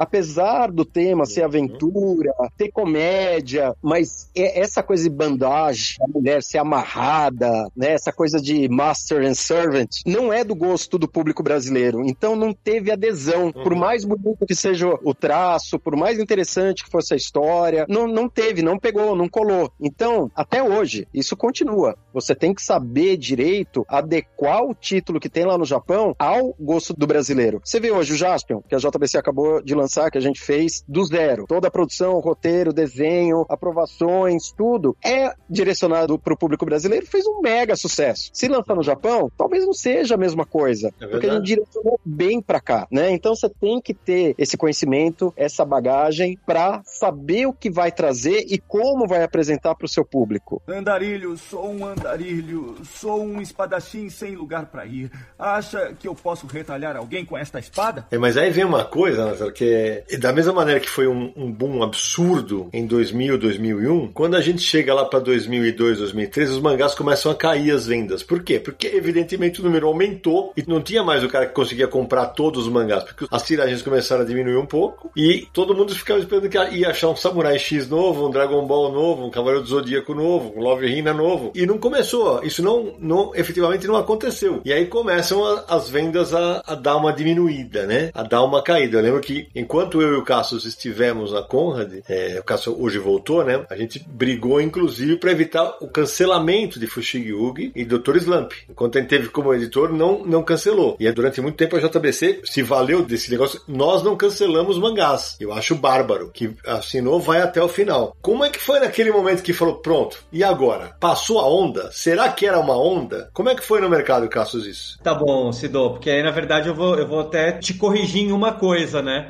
Manda bala. É, enquanto a gente estava lá, passamos sim por um cancelamento. Dr. É Slump. mesmo? Dr. Slump foi cancelado com a gente lá ainda. Eu achava que não tinha sido com a gente, não, olha só. Pois é, Dr. Slump foi cancelado enquanto a gente estava lá. Eu lembro porque eu, eu, sempre carreguei essa, essa marca de que, putz, cancelou Que enquanto eu, tava, falha enquanto eu tava lá, né? Pois é. É. Foi uma coisa tão chata que a gente queria negar, né, Sidô? Eu tô tentando fazer um exercício aqui se o cancelamento é antes de eu mudar de redação. Porque eu, na minha cabeça eu não, eu não tinha participado de nenhum cancelamento. É, não, ele foi cancelado enquanto a gente tava lá, porque eu lembro bem do Rogério batendo o martelo e falando, não, vou cancelar e acabou, e não vai ter jeito porque tá vendendo mal, etc. Mas, por outro lado, o Fushigi Yugi foi até o fim. Fushigi Yugi, a gente conseguiu que não fosse cancelado e, e ele foi terminado, né? E depois aí seguiram-se outros cancelamentos. Eu acho que tem duas coisas aí. Ficou-se esperando o mesmo sucesso de antes, então você acabava cancelando uns mangás vendendo bem, né? É aquela mesma história de que na década de 90 Abril cancelou o Conan vendendo 50 mil, né? Exato. Não era 50 mil, mas tinha números que talvez, com, com um pouco de boa vontade, talvez desse para segurar e não cancelar esses mangás. Mas só que como outras coisas vendiam muito mais, pô, você tinha Pokémon ainda com números incríveis, havia um costume de vendas muito grandes, né? Então, eu acho que ali era o normal você começar a ter vendas menores porque você tinha muito mais coisas saindo. Então, eu acho que foi um pouco de um momento de choque, de as editoras começarem a entender e se acostumar que não ia vender mais muito, né? E isso foi uma verdade a partir dali para todos os próximos anos, para todas as editoras, né? É, é verdade, né, Marcelo? Porque a gente não teve mais um campeão de venda como aquele do começo dos anos 2000. Não aconteceu, né, Marcelo? Mais ou menos. A gente teve, é, é como o Cassius chegou a falar aí, a gente tinha todos os títulos disponíveis. Então, todo mundo foi naqueles que eram Mosca Branca, né? Yu Yu Hakusho, Samurai X,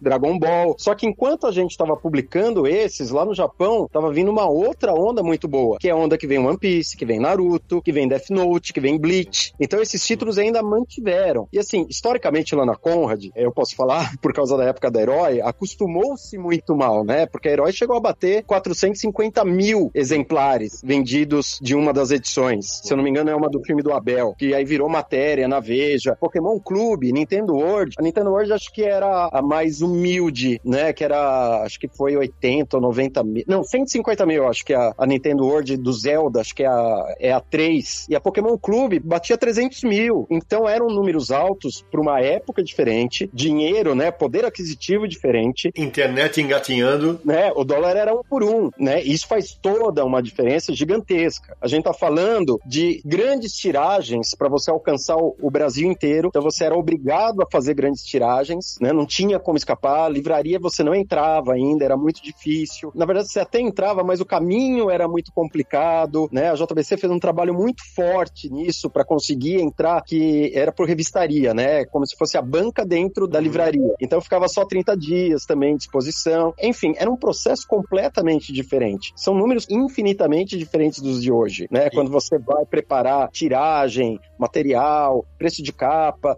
né? Hoje em dia falando, pô, mas mangá tá tão caro. Não é que tá tão caro. Tem toda uma lógica, tem todo um motivo, né? A própria evolução do mercado levou as edições de luxo. Saiu da banca. Pô, na banca dava maior pena que a gente entrava, né? Eu, eu sempre ia ali na, na banca, na esquina do Arc, que ficava do lado ali da JBC. Primeira coisa que você chutava a hora que você entrava na banca eram as pilhas de mangás da JBC e da Conrad. A perda que se tinha era muito grande, né? Era, isso era muito oneroso para as editoras. Marcelo, deixa eu até dar um contexto histórico aqui pro nosso ouvinte e fazer uma correção. Eu falei, ah, não teve mais um mangá que vendesse assim. Teve sim. Em 2008, o Naruto vendia muito pela Panini. Vendia muito, mas assim, o muito da época do Naruto, eu posso dizer, era metade do que vendia o Dragon Ball oito anos antes. Então, com mais mangás, evidentemente, os leitores se espalharam. E aí começa um negócio, não dá para acompanhar tudo, porque os valores também aumentam. Então, é só fazer essa correção em relação, em relação ao Naruto. Não, e ainda tem uma coisa: tem a crise nas bancas, né? Em 2008 Sim. já começa isso muito forte, que se agrava em 2013 e continua até hoje. A Dinap praticamente fechou, né, gente, hoje. A Quinalha, a Dinap absorveu e foi junto. Sim. Então, é muito complicado, né? Só de para explicar o que que aconteceu na cadeia das bancas, assim, da distribuidora até o jornaleiro, do jornaleiro de volta para a distribuidora, dá um programa inteiro, porque foi uma coisa a longo prazo, que começou, na verdade, lá no abril ainda, quando eles cancelam toda a linha Marvel e DC. Começa ali. E só para dar um spoiler, Marcelo, é, já que você levantou o tema, em 2021 vai ter um Confis Universo explicando exatamente o que está acontecendo com a distribuição no Brasil, porque, por exemplo, quem mora fora do grande eixo Rio-São Paulo, no sul, no centro-oeste, no norte no nordeste, vai ficar cada vez mais difícil para comprar seus mangás em banca, seus mangás e seus quadrinhos. Então a gente vai fazer um programa especial sobre isso, porque é um cenário triste. Sidô, só pra gente, só pra gente arredondar aquele assunto do Dr. Slump, eu Boa. como bom jornalista que sou, eu resolvi dar uma pesquisada enquanto a gente estava falando, e eu entrei num site aqui especializado em quadrinhos, que chama Universo HQ, não sei se vocês conhecem, e tem uma matéria do tal de Marcelo Naranjo, que é de 16 de agosto de 2003, perguntando se será que a Conrad cancelou Dr. Slump porque não saiu no checklist de agosto. Então, isso quer dizer o seguinte, aconteceu exatamente o que você falou. Nós saímos da Conrad no final de junho, começo de julho. Exato. aham. Nos O últimos três meses anteriores a esses, você Uhum. não estava mais na redação É isso aí. mangás. Por isso que você não lembra do cancelamento. Quando É. eu saí, que eu, eu tinha ficado sozinho lá com, com o André Miyazawa, já tinha rolado o cancelamento. Então você não estava mais na redação e por isso que você não lembrava disso, Sidô. É, e o que prova pra quem era nosso leitor na época do Dragon Ball que o velho é o Cassius, né? Porque eu tenho memória, o velho é o Cassius. Ele foi, ele ficava tirando sal que eu era o tio Sidão. Olha aí, a prova cabal está aí. Não, mas na verdade, você não entendeu o que eu falei. Nós dois estamos certos. Esse É é, o ponto. Foi cancelado enquanto a gente estava lá ainda. Mas é que você não estava mais na redação Sim, e a sim. Conrad só divulgou o cancelamento depois que a gente saiu. A única coisa que isso prova é que se não fosse o Marcelo Naranjo, ah, esses meninos, viu? Tá louco. Ô, Sidão, também só completando é, essa questão dos cancelamentos, a JBC acabou cancelando um, o Futari Age, né? Uhum, Eu, eu não estava lá, quem teve que cancelar foi o Cassius. Sacanagem, né? Mas foi por- exatamente porque, você vê, o Love Junks, quando você acerta muito, é, é muito tentador você seguir sempre na mesma linha acha que vai funcionar sempre, né? E o Love Junks foi vendido pra gente, foi até um pedido da editora na época, a editora japonesa, pra lançar porque ele era o número um de vendas lá no Japão, né? E a gente discutiu muito internamente porque ele é um mangá erótico didático. Ele tem uma pegada educacional. E eu, como editor, de qualquer coisa, seja lá o que for, pra mim, assim, ó, se você quer publicar uma coisa erótica, que ela seja erótica. Se você quer publicar uma coisa que seja educativa, que seja educativa. Se você mistura essas duas coisas, dificilmente vai funcionar. E tinha a questão do traço, que não era um traço pesudo, vamos dizer assim, entendeu? Porque Uhum. se é erótico, você sabe, tem que ter uma história legal, mas é igual filme pornô, cara. Você vai prestar atenção na história. Então, não caiu no gosto Futari Age, e assim mesmo, a JBC foi até o limite. Eu cheguei a fazer algumas renovações de contrato é, antes do Cassius entrar, né? Que eu, eu saio e o Cassius entra no meu lugar, tentando segurar. Ele tentou até o limite, mas o único cancelado até hoje da JBC é o, é o Futari Mesmo. Que não acabou no Japão até hoje, diga-se de passagem. E eu só queria fazer um comentário, né? É, por tudo que a gente conversou nos últimos cinco minutos, pelo jeito, eu sou o grande cancelador de mangás do Brasil, né? Porque o Sidão não tava, o Sidão não tava mais já na redação quando cancelou o Dr. Slump. O Marcelo tinha saído da JBC e eu que cancelei Futari Age. Ou Sobrou. seja, foi o único, o único mangá cancelado da JBC foi na minha em My Watch, né? Pior é que a gente brincava lá na brincava, né, com todo respeito na JBC que a gente ia mandar uma cartinha pra todos os seis leitores que liam Futari Age quando a gente cancelou. Fala um pouco de você, Ruff. Tem alguma coisa que você sempre quis ser? Ah, claro que sim, rei dos piratas.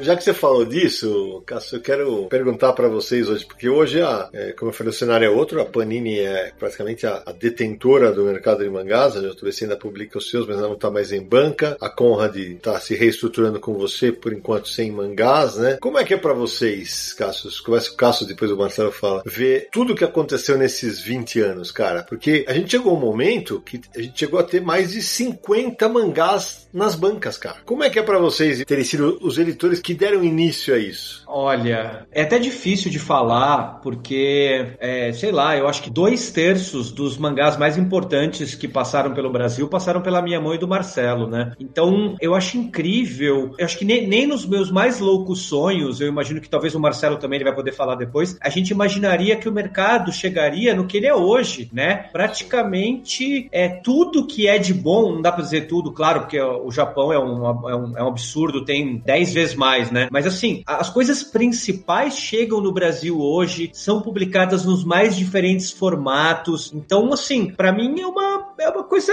incrível ver o que é o mercado de mangás hoje, né? Eu acho que, que é um sonho para mim pensar nisso, tanto como editor, como como leitor, né? Eu continuo sendo leitor de mangás, de quadrinhos de mangás, e eu acho muito legal, assim, ver o tanto de coisa que chega no Brasil nos mais diferentes formatos. Então, para mim é um é um sonho que, que foi realizado, assim, acho que nem, nem sonho, porque nem nos meus mais loucos sonhos eu imaginava um mercado como esse e, sei lá, é uma coisa incrível. O Marcelo, já aproveitar para você pedir para você responder também, mas já complementando com uma coisa. Vocês, quando começou a publicação dos mangás no JVC, faziam as revistas mais baratas de quadrinhos na época, talvez tirando Turma da Mônica. E hoje a gente tem mangás de capa dura, mais colecionáveis, produtos caros para um público menor. Fala um pouquinho disso. Tá, é, vou começar falando do sentimento, né? Que é uma coisa fantástica, né? Quando eu paro, eu tô há 25 anos já nesse mercado. Comecei lá na Herói, aí depois desenvolvi Renshin, já na JBC. Não dava pra gente imaginar. Você vai fazendo, é o seu trabalho do dia a dia, né? Você pega a enxada, pega o, o facão e vai desbravando. Você vai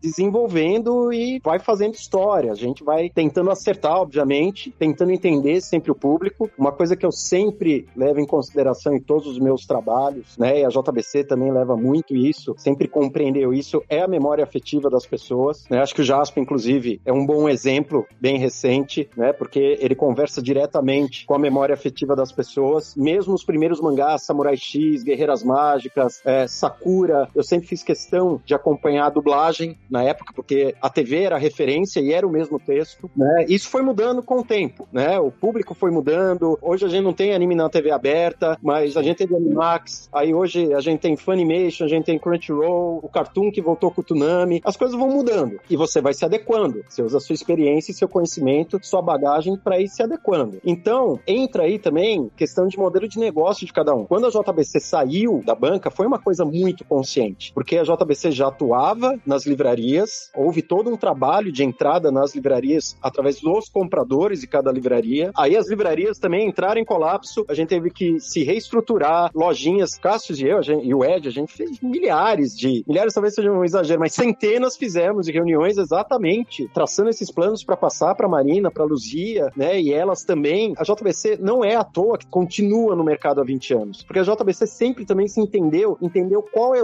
a sua posição e a sua importância dentro do mercado, né?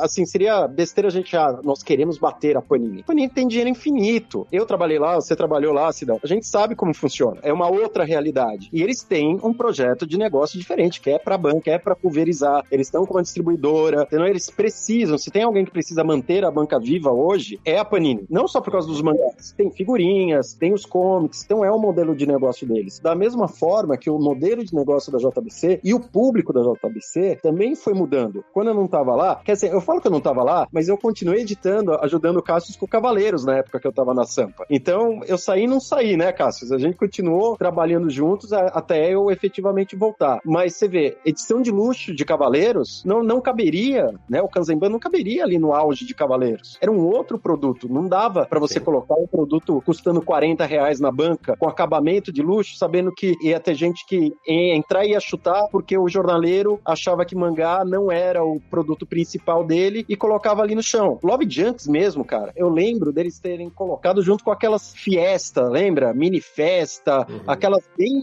pornô bem rampeiro e não era esse público. Ô Marcelo, mas deixa eu te fazer uma pergunta, uma provocação aqui. É, se hoje o Cavaleiro do Zodíaco, hoje não, é alguns anos, volta em formato Kanzenban, que é de luxo, não sei o quê, será que isso significa que ele não teria força para ser relançado como revista mensal? E, e nós estamos trabalhando com memória afetiva para leitores que leram lá atrás e querem essa versão numa produção mais luxuosa? Eu acho difícil, porque é o modelo de negócio hoje da JBC não ir para a banca. Só que para você não ir para a banca, você significa o quê? Tiragens menores uhum. e você tem que desenvolver produtos com um valor agregado maior para justificar também uma tiragem menor, que você sabe que aí o preço unitário muda. Então aí é um modelo de negócio. Não depende da JBC gostar ou não de Cavaleiros do Zodíaco. É um modelo. A maneira como a JBC foi se achando dentro desse mercado que foi determinante para ela se manter. Ir pro digital, ir pro Simupub. Cassius começou o Simupub lá com o Eden Zero. A gente estava fazendo lá no começo. É, são coisas assim que vai mudando. Então, mas o, mas o modelo muda, Marcelo, porque as vendas caem, porque o público diminui. A curva é outra. Como você. Isso eu cheguei a passar até na Herói, né? Você reduz a tiragem, o preço de capa fica maior, mas você ainda tem uma gordura maior. A, a sua curva de entrada é maior do que a de saída. Eu queria só falar exatamente em cima dessa sua segunda pergunta, Cido. Eu acho o seguinte, eu, eu acho talvez é, o seu exemplo não tenha sido o melhor exemplo, porque o que você falou é uma verdade. O Kanzeban do Cavaleiros totalmente é um trabalho da memória afetiva, mas por quê? Porque ao leitor é, é, exatamente o título que já foi lançado de todos os jeitos que ele podia ter sido lançado. E só faltava esse de luxo. Eu acho que não quer dizer que outros títulos não possam ser vendidos de forma mais barata para tentar atingir um público maior. Porque quando você fala do Kanzenban, mesmo ele sendo um produto de luxo e custando, ele começou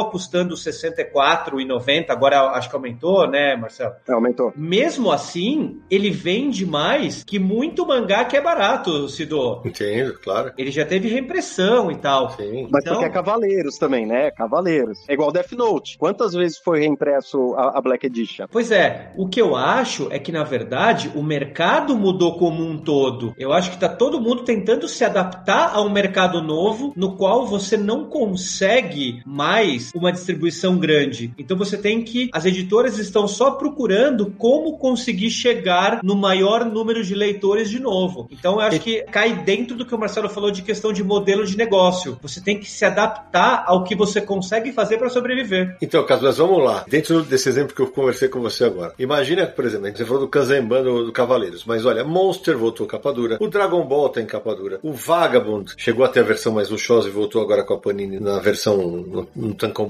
completo. A minha dúvida tá aí. Será que hoje o Dragon Ball, o Cavaleiro do Zodíaco, o Samurai X, se fossem lançados em banca, mesmo com a dificuldade que existe hoje, vai, eles seriam formadores e público como eles foram há 20 anos? Ou perdemos leitores? Não, eu acredito que seriam, só acho que provavelmente seria um pouco diferente pensando no que acontece. Vamos pensar um mundo ideal. Ah, o mundo ideal existe em bancas ainda e a gente vai lançar esses títulos. Eu acho que seriam. O problema é pensar no mundo de hoje como ele é, eles talvez não seriam tanto porque as editoras não iam conseguir distribuir eles, entendeu? O problema é a logística que piorou. O papel tá caríssimo, a gráfica tá caríssima e você não não consegue distribuir. Então, eu acho que o problema é o país, não são os títulos e nem os leitores, entendeu? Porque assim, se você pensar, mesmo esses títulos que você falou, não os de mega luxo que saíram agora, mas as últimas edições só em offset que a JBC lançou quando eu tava lá e o Marcelo já tava voltando, e o Hakusho, pô, vendeu pra caramba. E era,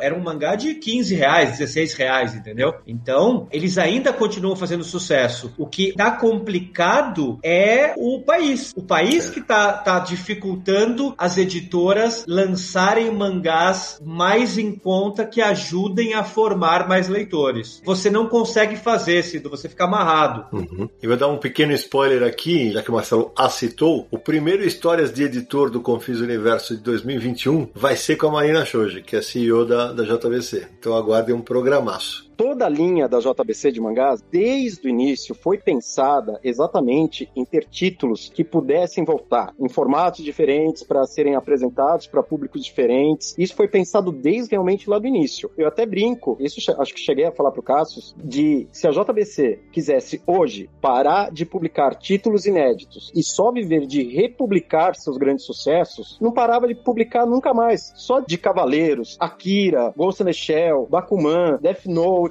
a gente poderia, a JBC consegue tranquilamente, porque realmente são títulos, né? O próprio Blade, Mirai Nikki, são títulos que foram pensados para sobreviverem ao longo do tempo. Eles sempre vão ter público porque eles são muito bons. Eles quebram essa barreira do tempo. O que a gente tem que adequar é o que o Cassius falou, é o produto, como que vai ser? Vai ser de luxo, vai ser standard, vai para banca, vai para livraria. Então aí que é a grande sacada. Você tem que saber adequar. Você vê, até mesmo Cavaleiros, é, o Cassius falou, Kanzenban era a única versão de Cavaleiros que faltava publicar. Agora já não é mais, já vai sair uma versão com mais coisa, que não é nem uhum. pela Shueisha, é uma coisa meio maluca, que vai sair Cavaleiros pela Kita Shoten lá, que publica é, Lost Canvas, Santiago, Episódio G e tudo mais, e vai continuar a versão também existindo, a versão da Shueisha. Mas essa versão nova que vai sair tem side stories, tem um monte de coisa nova. Então a gente já tem tem uma outra perspectiva para futuro de Cavaleiros. Não que a JBC esteja anunciando, longe disso. Ainda precisa sair, foi anunciado tal, tudo mais. É, tem que se negociar. A gente ainda tá publicando, né? Cavaleiros aí, o Kanzenban vai até o volume 22, então isso vai pegar até pelo menos metade de 2021. Enfim, mas são títulos que vão ter uma sobrevida muito longa. E uhum. tem os detalhes de cada época. Samurai X hoje seria super complicado lançar, porque teve toda a situação do Atsuki, que acabou sendo preso lá do autor, né? No Buhiro Watsuki, né? Que pegaram ele com pornografia e tal, e complicou. Então você também tem que levar isso em consideração, né? A obra está acima do autor, como que isso funciona? Então são detalhes que você tem que pensar e tem que ajustar e se adequar ao público, senão você tem uma rejeição muito grande. E só para concluir esse assunto, e para que o nosso ouvinte, tem muita gente que ouve, a gente que está começando a ler quadrinho, quer entender o mercado. Quando o Cássio e o Marcelo falam de, de adequação ao mercado, gente, hoje, no cenário atual do Brasil, para as editoras editoras é mais rentável investir numa edição em capa dura, que vai vender muito menos, claro, do que se fosse em capa mole com milhares de tiragens, porque o retorno é maior. No fim, o lucro acaba sendo maior e as editoras vivem de lucro. Só complementando, não é que o lucro vai ser maior. Às vezes, talvez seja o único jeito de ter uhum. lucro. É isso aí. Ah! Eu queria fazer uma pergunta para vocês referente a linhas editoriais. Nas revistas da Conrad, a gente tinha a seção de cartas, né? E com interação bem divertida, assim, a interação com os leitores, eu lembro disso. É uma coisa bem, bem alegre e tal. E já na JBC não tinha a seção de cartas. Em compensação, tinha volta e meia matérias, né? Dentro das, dos mangás. Como que era essa linha editorial, essa decisão, esse retorno dos leitores? Bom, isso veio totalmente de mim, né? Eu editei completamente sozinho os primeiros mangás e eu, eu quis quis colocar naqueles mangás as coisas que eu gostava de ver quando eu era leitor. Então, editoriais, né? Uma palavra do editor ali, depois no, nos números seguintes era como se fosse uma na edição anterior, com uma assinatura do editor, e sessão de cartas, porque eu achava incrível as sessões de cartas que eu lia das revistas, né, de herói da Abril e etc. E eu achava que aquilo era muito legal e que era muito importante ter um contato com o leitor. Então, assim, era uma época que você não tinha que pedir autorização para nada do Japão Japão, né? Fora aprovar capa, etc. Então a gente simplesmente fazia e eles meio que deixavam, porque você mandava depois as edições prontas para lá e eles não reclamavam, né? Então, é, o conceito foi exatamente de tentar reproduzir algo que eu gostava muito enquanto leitor e que eu achava fundamental, que era ter essa comunicação com os leitores e que é algo que eu acho fundamental até hoje, né? Mesmo, eu sei que o Marcelo vai falar daqui a pouquinho, mas mesmo quando eu entrei na JBC, que já viu um controle maior das editoras japonesas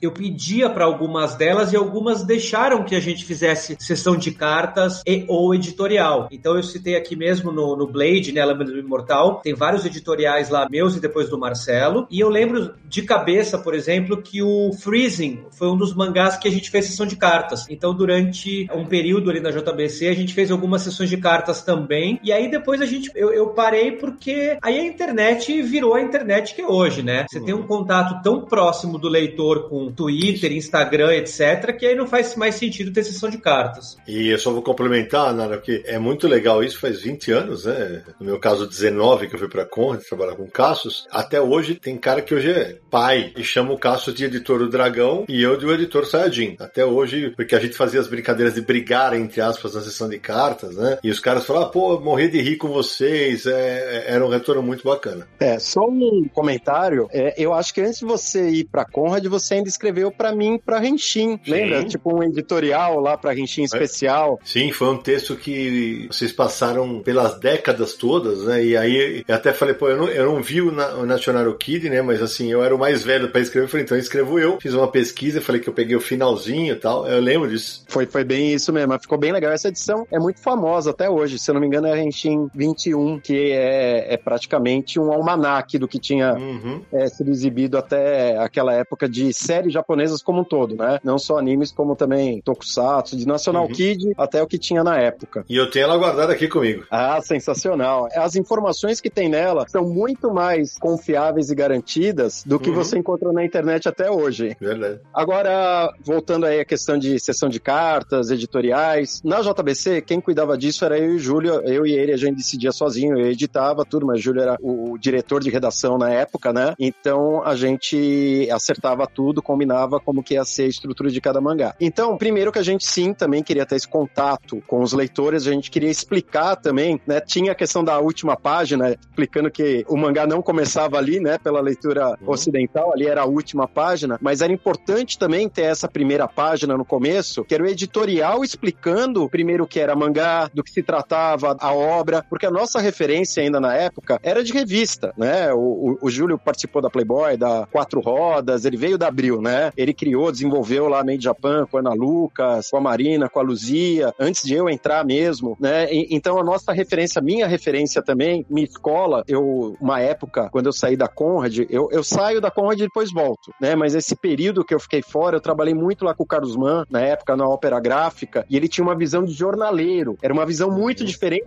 de editor. Parece coisa de doido, assim, mas é muito diferente, são visões diferentes. Então eu aprendi muita coisa, mas era coisa de revista.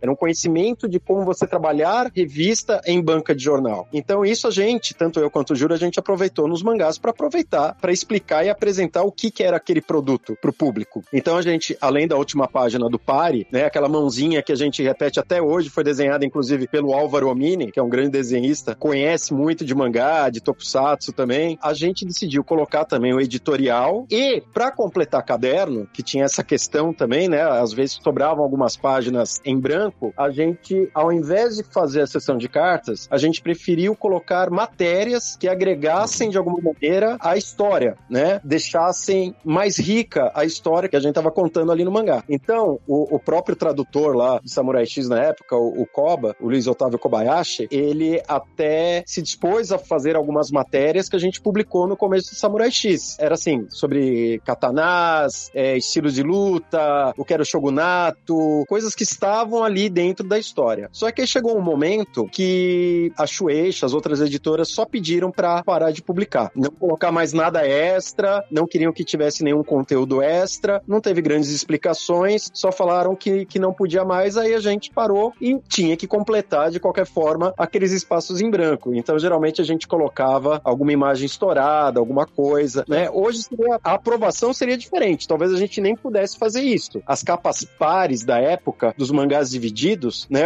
Vocês comentaram aí da, no comecinho que usavam os artbooks, né? De Dragon Ball, de Cavaleiros. A gente também usava alguns artbooks do que tinha. Vigilguai tinha, Guerreiras Mágicas tinha, Sakura tinha, mas por incrível que pareça, Yu Yu Hakusho não tinha. Uhum. Então, no começo, a gente teve que mandar colorizar. E aí, Samurai X também, o Kenshin chegou uma hora que a gente também não tinha mais imagem inédita no artbook. Isso aconteceu depois com o Inuyasha também, mas na época era autorizado a gente simplesmente escolher uma imagem interna e mandar colorizar. Entendi. Hoje iam aprovar isso nunca. Tem, até eu, tem coisa lá que eu olho e falo, meu Deus, mas era o que a gente tinha na época, e na época era muito bom. Não, legal você falar aí, Marcelo, porque assim, até pra quem tá ouvindo a gente que não conhece o lance mais profundamente da, da impressão, quando o Marcelo falou de cadernos, é o seguinte, as, as revistas quando vão ser impressas, o ideal é que elas tenham múltiplos de 16, que é um caderno completo. É, então, quando era o, o- o meio tanco, você pegava a revista e, e quebrava no meio. Então, por exemplo, ah, eu tinha, sei lá, 40 páginas de quadrinhos, três cadernos dá 48, então você tinha oito páginas editoriais, a gente sempre tinha muito mais. Mas eu lembro de uma ocasião que eu e o Caso tava fechando um, um Vagabond, e na hora que a gente dividiu para fazer o espelho do meio tanco, entrava num caderno novo por uma página. A gente teria 15 páginas editoriais. A gente tinha uma decisão: cortar uma página do quadrinho ou fazer 15 páginas de conteúdo. Nós fizemos 15 páginas de conteúdo com muito orgulho, matéria, aumentamos sessão de cartas. eh, sempre conto essa história. A escolha editorial, é aí que eu sempre falo, é, o trabalho do editor ele é vive de escolhas. E a gente fez a escolha editorial para mim e para o Cassius acertada na época. E era legal que do Vagabond a gente conversava diretamente com o estúdio do Inoue. Isso Então mesmo. as, as aprovações eram diretamente, a gente conversava com a mulher dele para aprovar. É. Então foi mais fácil também deles deixarem que a gente tivesse páginas Uhum. editoriais no Vagabond. Andarilho, sou um andarilho, sou um espadachim sem lugar pra ir. Acha que eu posso retalhar alguém com esta espada? Ô Samir, a gente tá se encaminhando pro final do programa. Tem uma pergunta que você fez em off que acho que é legal a gente trazer pra baila aqui pra discussão. É, a gente falou sobre o começo da publicação dos mangás aí nesses últimos 20 anos, do estouro, da explosão dos mangás aqui no Brasil. E começou com o Conrad JBC, mas hoje em dia, assim, praticamente toda editora já publicou um mangá. Algumas com mais frequência, outras com menos. A Panini, a gente já comentou hoje, é a editora que mais publica, com, sei lá, quase 30 títulos por mês. Mas New Pop, Devir, Pipoca Nankin, Darkside, Veneta. Abril chegou a publicar mangá também, agora parou quadrinhos totalmente. Alto Astral, HQM, LPM, Mitos, Ópera Gráfica, Todavia, Zarabatana, enfim, todas publicaram mangá em algum momento. Como é que tá a negociação de mangás hoje em dia? Tem muita disputa? Como é que é, as editoras japonesas negociam? Como é que tá funcionando isso? o Japão sempre teve regras, né? Essas regras mudam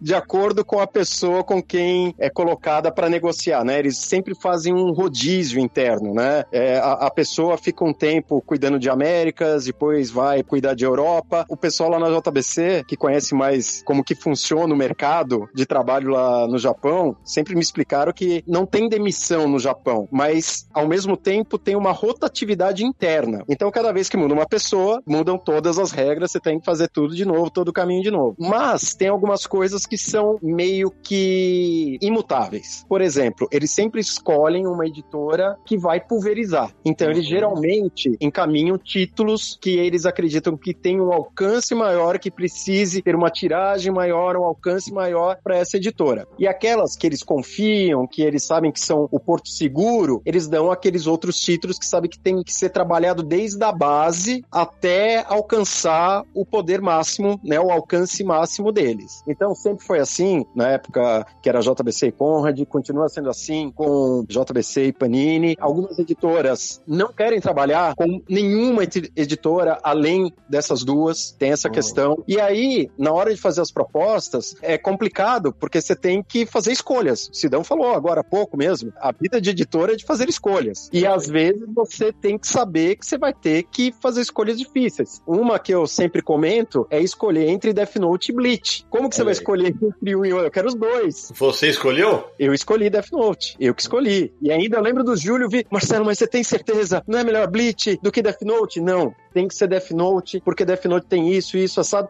Mas assim, a mesma defesa para Bleach serviria, né? A grande diferença em relação entre Death Note e Bleach que eu entendo desde aquela época é que o Death Note já era fechado e tem menos volumes e o Bleach a gente não sabia até onde ia, que é um problema, por exemplo, do One Piece. Ninguém sabe quando ele vai acabar. E isso não tem a ver com a qualidade do mangá. É uma questão do ponto de vista de negócio. O mangá que se estende, você sabe que é um sucesso gigante, mas ao mesmo tempo, as vendas em banca, especificamente em banca, elas sempre caem, elas não sobem. É sempre queda. A vida útil em livraria é diferente. Aí a gente volta naquela questão do modelo de negócio que cada editora trabalha, entendeu? Então, a gente já sabe, a JBC sabe muito bem, por exemplo, como que foi negociar Kira e the Shell, entendeu? A JBC já foi no seu caminho de negócio, de trabalho, na confiança, na relação que foi desenvolvida com a Kodansha. Fairy Tail foi outro caso, Fairy Tail determinante a JBC nunca ter cancelado um título até aquela época, entendeu? Mesmo que tivesse sido um só, foi determinante a escolha de Fairy Tail. Full Metal Alchemist foi determinante a JBC equipe, na época eu eu tava cuidando, eu e o Oka, da tradução para dublagem de Full Metal, foi também determinante. Então tem toda uma questão de relacionamento da editora que não é só o editor, não sou só eu e o Cassius, ou eu, o Oka, ou o Sidão. Vocês uhum. sabem, toda essa questão de relacionamento, e com o Japão isso é muito forte, é, é importante. Isso.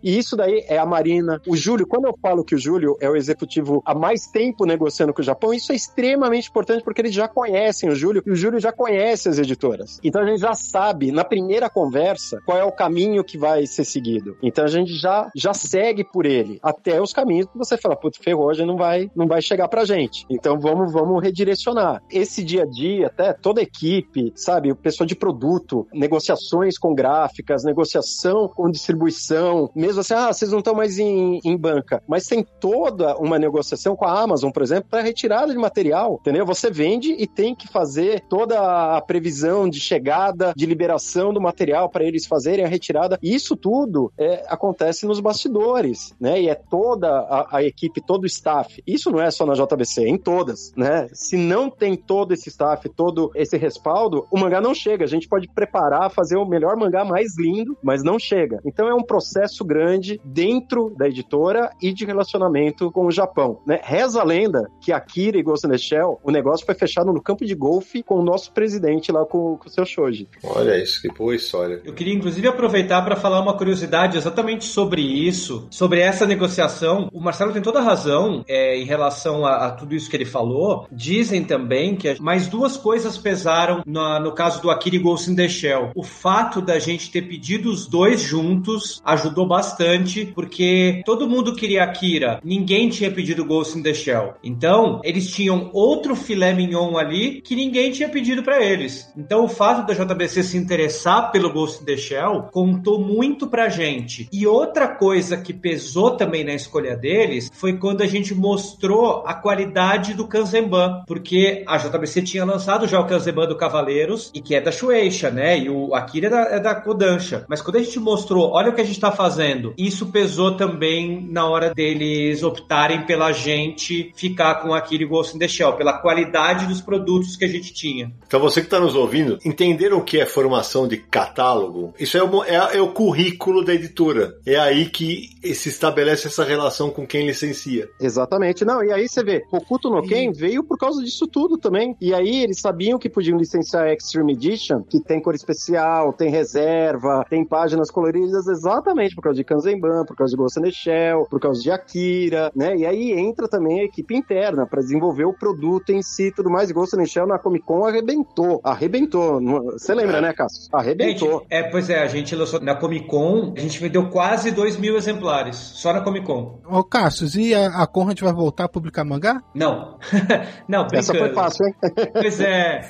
Não, na verdade, ó, é, é, essa foi uma ótima pergunta, porque cai exatamente em tudo que o Marcelo falou pro outro lado. O histórico da Conrad hoje, com os japoneses, é muito negativo, porque a Conrad, no final dos anos 2000, quase faliu, deixou de pagar um monte de mangá, cancelou um monte de mangá, aí ela acabou sendo vendida para o Grupo IBEP, que é onde ela está até hoje. O Grupo IBEP acertou todas as pendências ao longo do tempo, mas ficou a mancha do que aconteceu no passado. Então hoje, eu cheguei, quando eu entrei na Conrad agora, voltei, né? Eu cheguei a conversar com algumas editoras japonesas, quer dizer, a mandar mensagem. Alguns não me responderam, os que me responderam disseram: Bom, você sabe qual é o histórico da Conrad aqui no Japão, então monte primeiro um catálogo confiável, mostre o que vocês estão fazendo e depois que você fizer isso, você volta a conversar com a gente e a gente vai ver se é possível vender algum mangá para você. Então, não vamos ter mangá no primeiro momento, hum. talvez tenhamos daqui um ou dois anos depois que a gente conseguir reconstruir construir a Conrad e tiver um catálogo apresentável. É, é, muito importante isso que o, que o Cassius falou, porque assim, não adianta o Cassius ir para Conde, o Marcelo ir para Conde, o Sidão ir para Conde, ou para qualquer outra editora, porque o que conta é o histórico da editora, não é o nosso histórico. É a mesma história lá do comecinho Exato. que eu falei, pô, eu fiz a Pokémon Clube e fiz a Nintendo World. Eu fiz como funcionário da Conrad. Então aquilo pertence à Conrad. Como tudo que nós fizemos pela JBC, pertence à JBC. Então tudo que foi feito certinho, bonitinho pela editora é levado em consideração. Da mesma forma que quando os acordos não são cumpridos, que você não é correto, também pesa. E os caras são muito simples, ó, não vamos conversar, não quero licenciar. Eu lembro que Evangelion foi um pedido da Kadokawa pra JBC assumir, porque todo mundo tava lá na Shueisha pedindo os títulos da Conrad, Cavaleiros, Dragon Ball e One Piece. Todo mundo queria esses três, né? E aí a Shueisha falava que não podia, porque ainda tava com o contrato vigente, tinha que esperar, então demorou mais. Mas a Kadokawa, por exemplo, ela já se antecipou, já encerrou o contrato e já foi, já, ó, vocês querem? Pô, agora. Tanto que a gente finalizou, o Cássio chegou. Eu comecei, né? Eu retomei e o Cássio finalizou lançando junto com o Japão o último volume. O que conta não é o Marcelo e o Cássio, é a JBC. E é isso. É o ponto de vista do negócio, é a empresa, não é a gente. Não adianta falar, ó, nós somos a garantia. Não, a empresa é a garantia. É. Mesmo da Maurício, para fazer qualquer produto lá, tem toda uma sequência, tem regras para ver se a editora pode ser sim uma parceira. Pica-pau, para você publicar qualquer coisa do pica-pau, a Universal faz uma checagem do seu histórico inteiro. Não é do histórico do editor, é da editora, é da empresa, para ver se você é condizente com os valores que agregam ao produto, à franquia deles. E é normal, faz parte.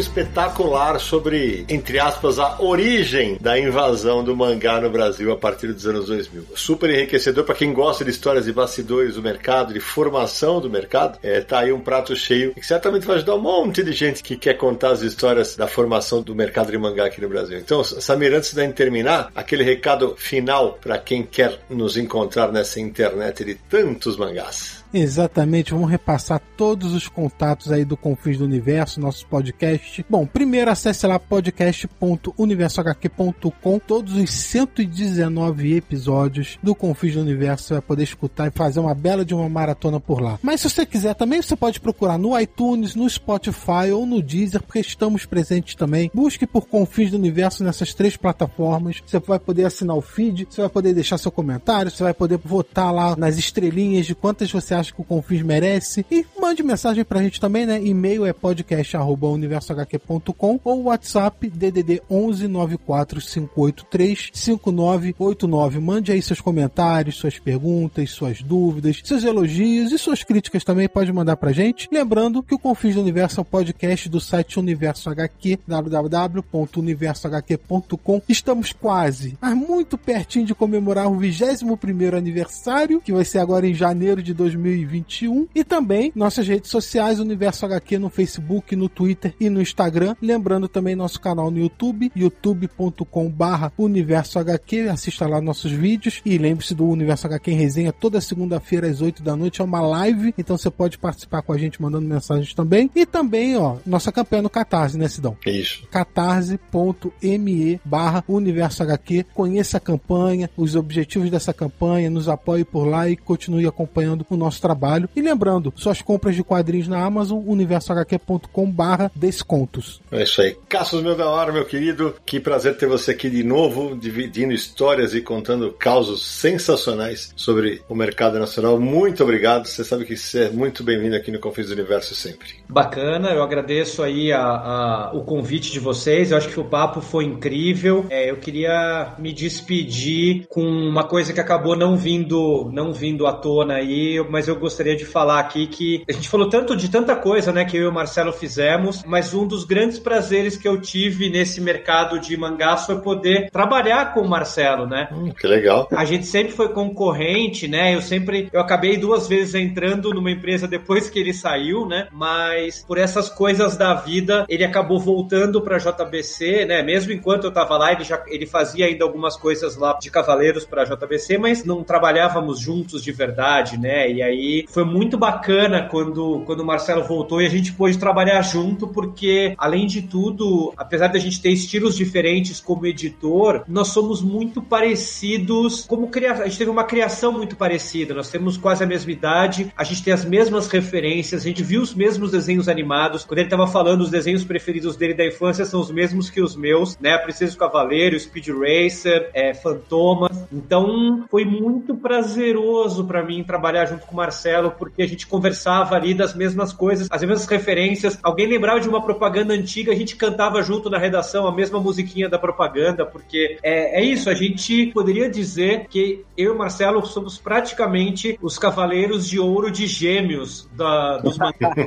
Quem é o Sag e quem é o Canon?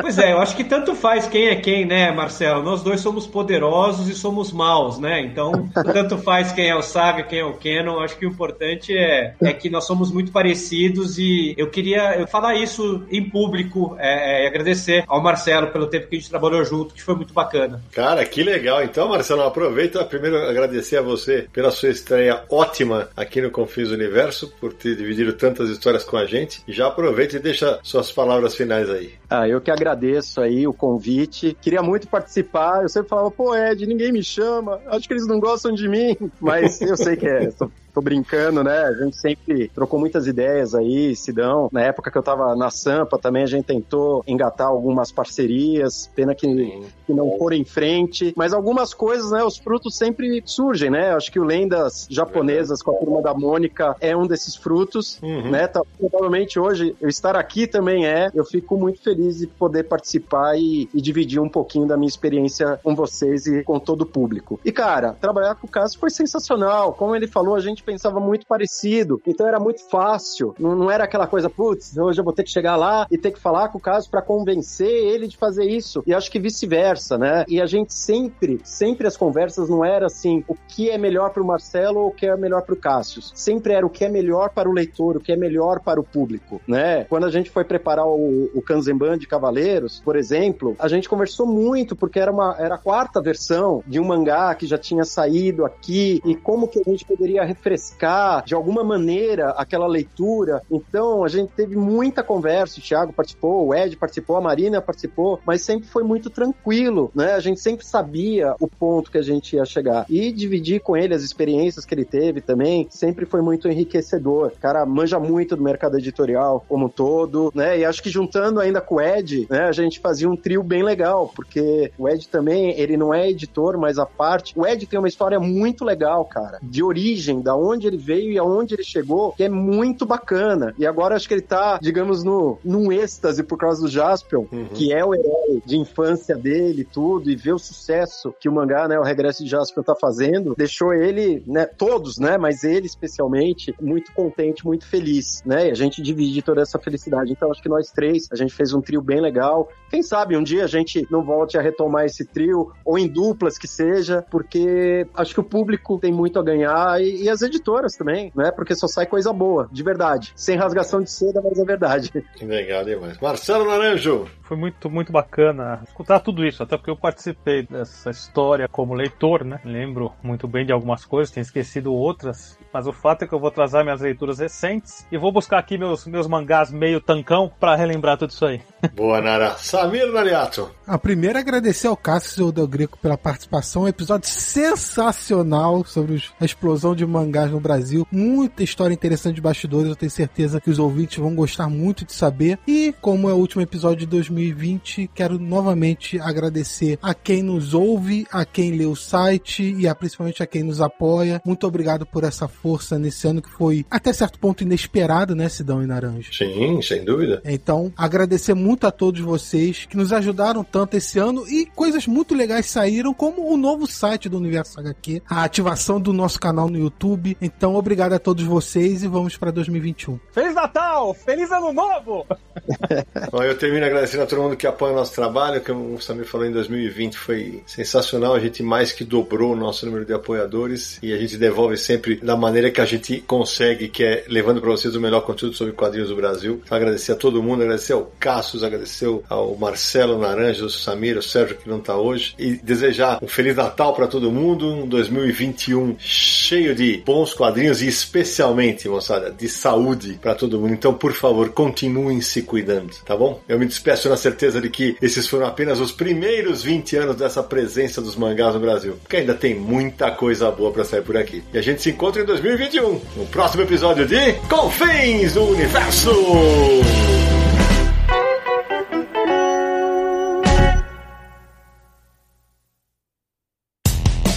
Mais claro ou na noite mais densa, você está deixando a nossa presença. Faça uma boa viagem de volta, mas não fique disperso. Nos encontraremos no próximo episódio de Confins do Universo.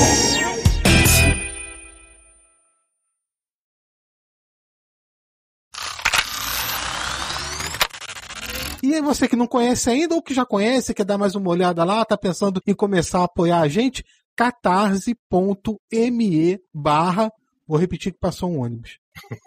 Não tá no endereço isso aí não, tá só pra entrar no é.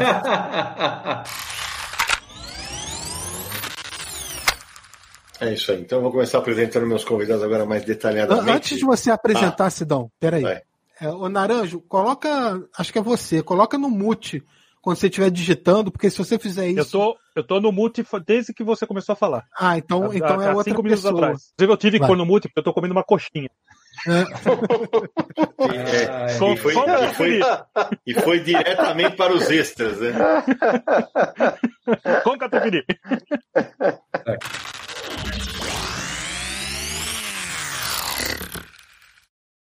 Este podcast foi editado por Radiofobia, podcast e multimídia.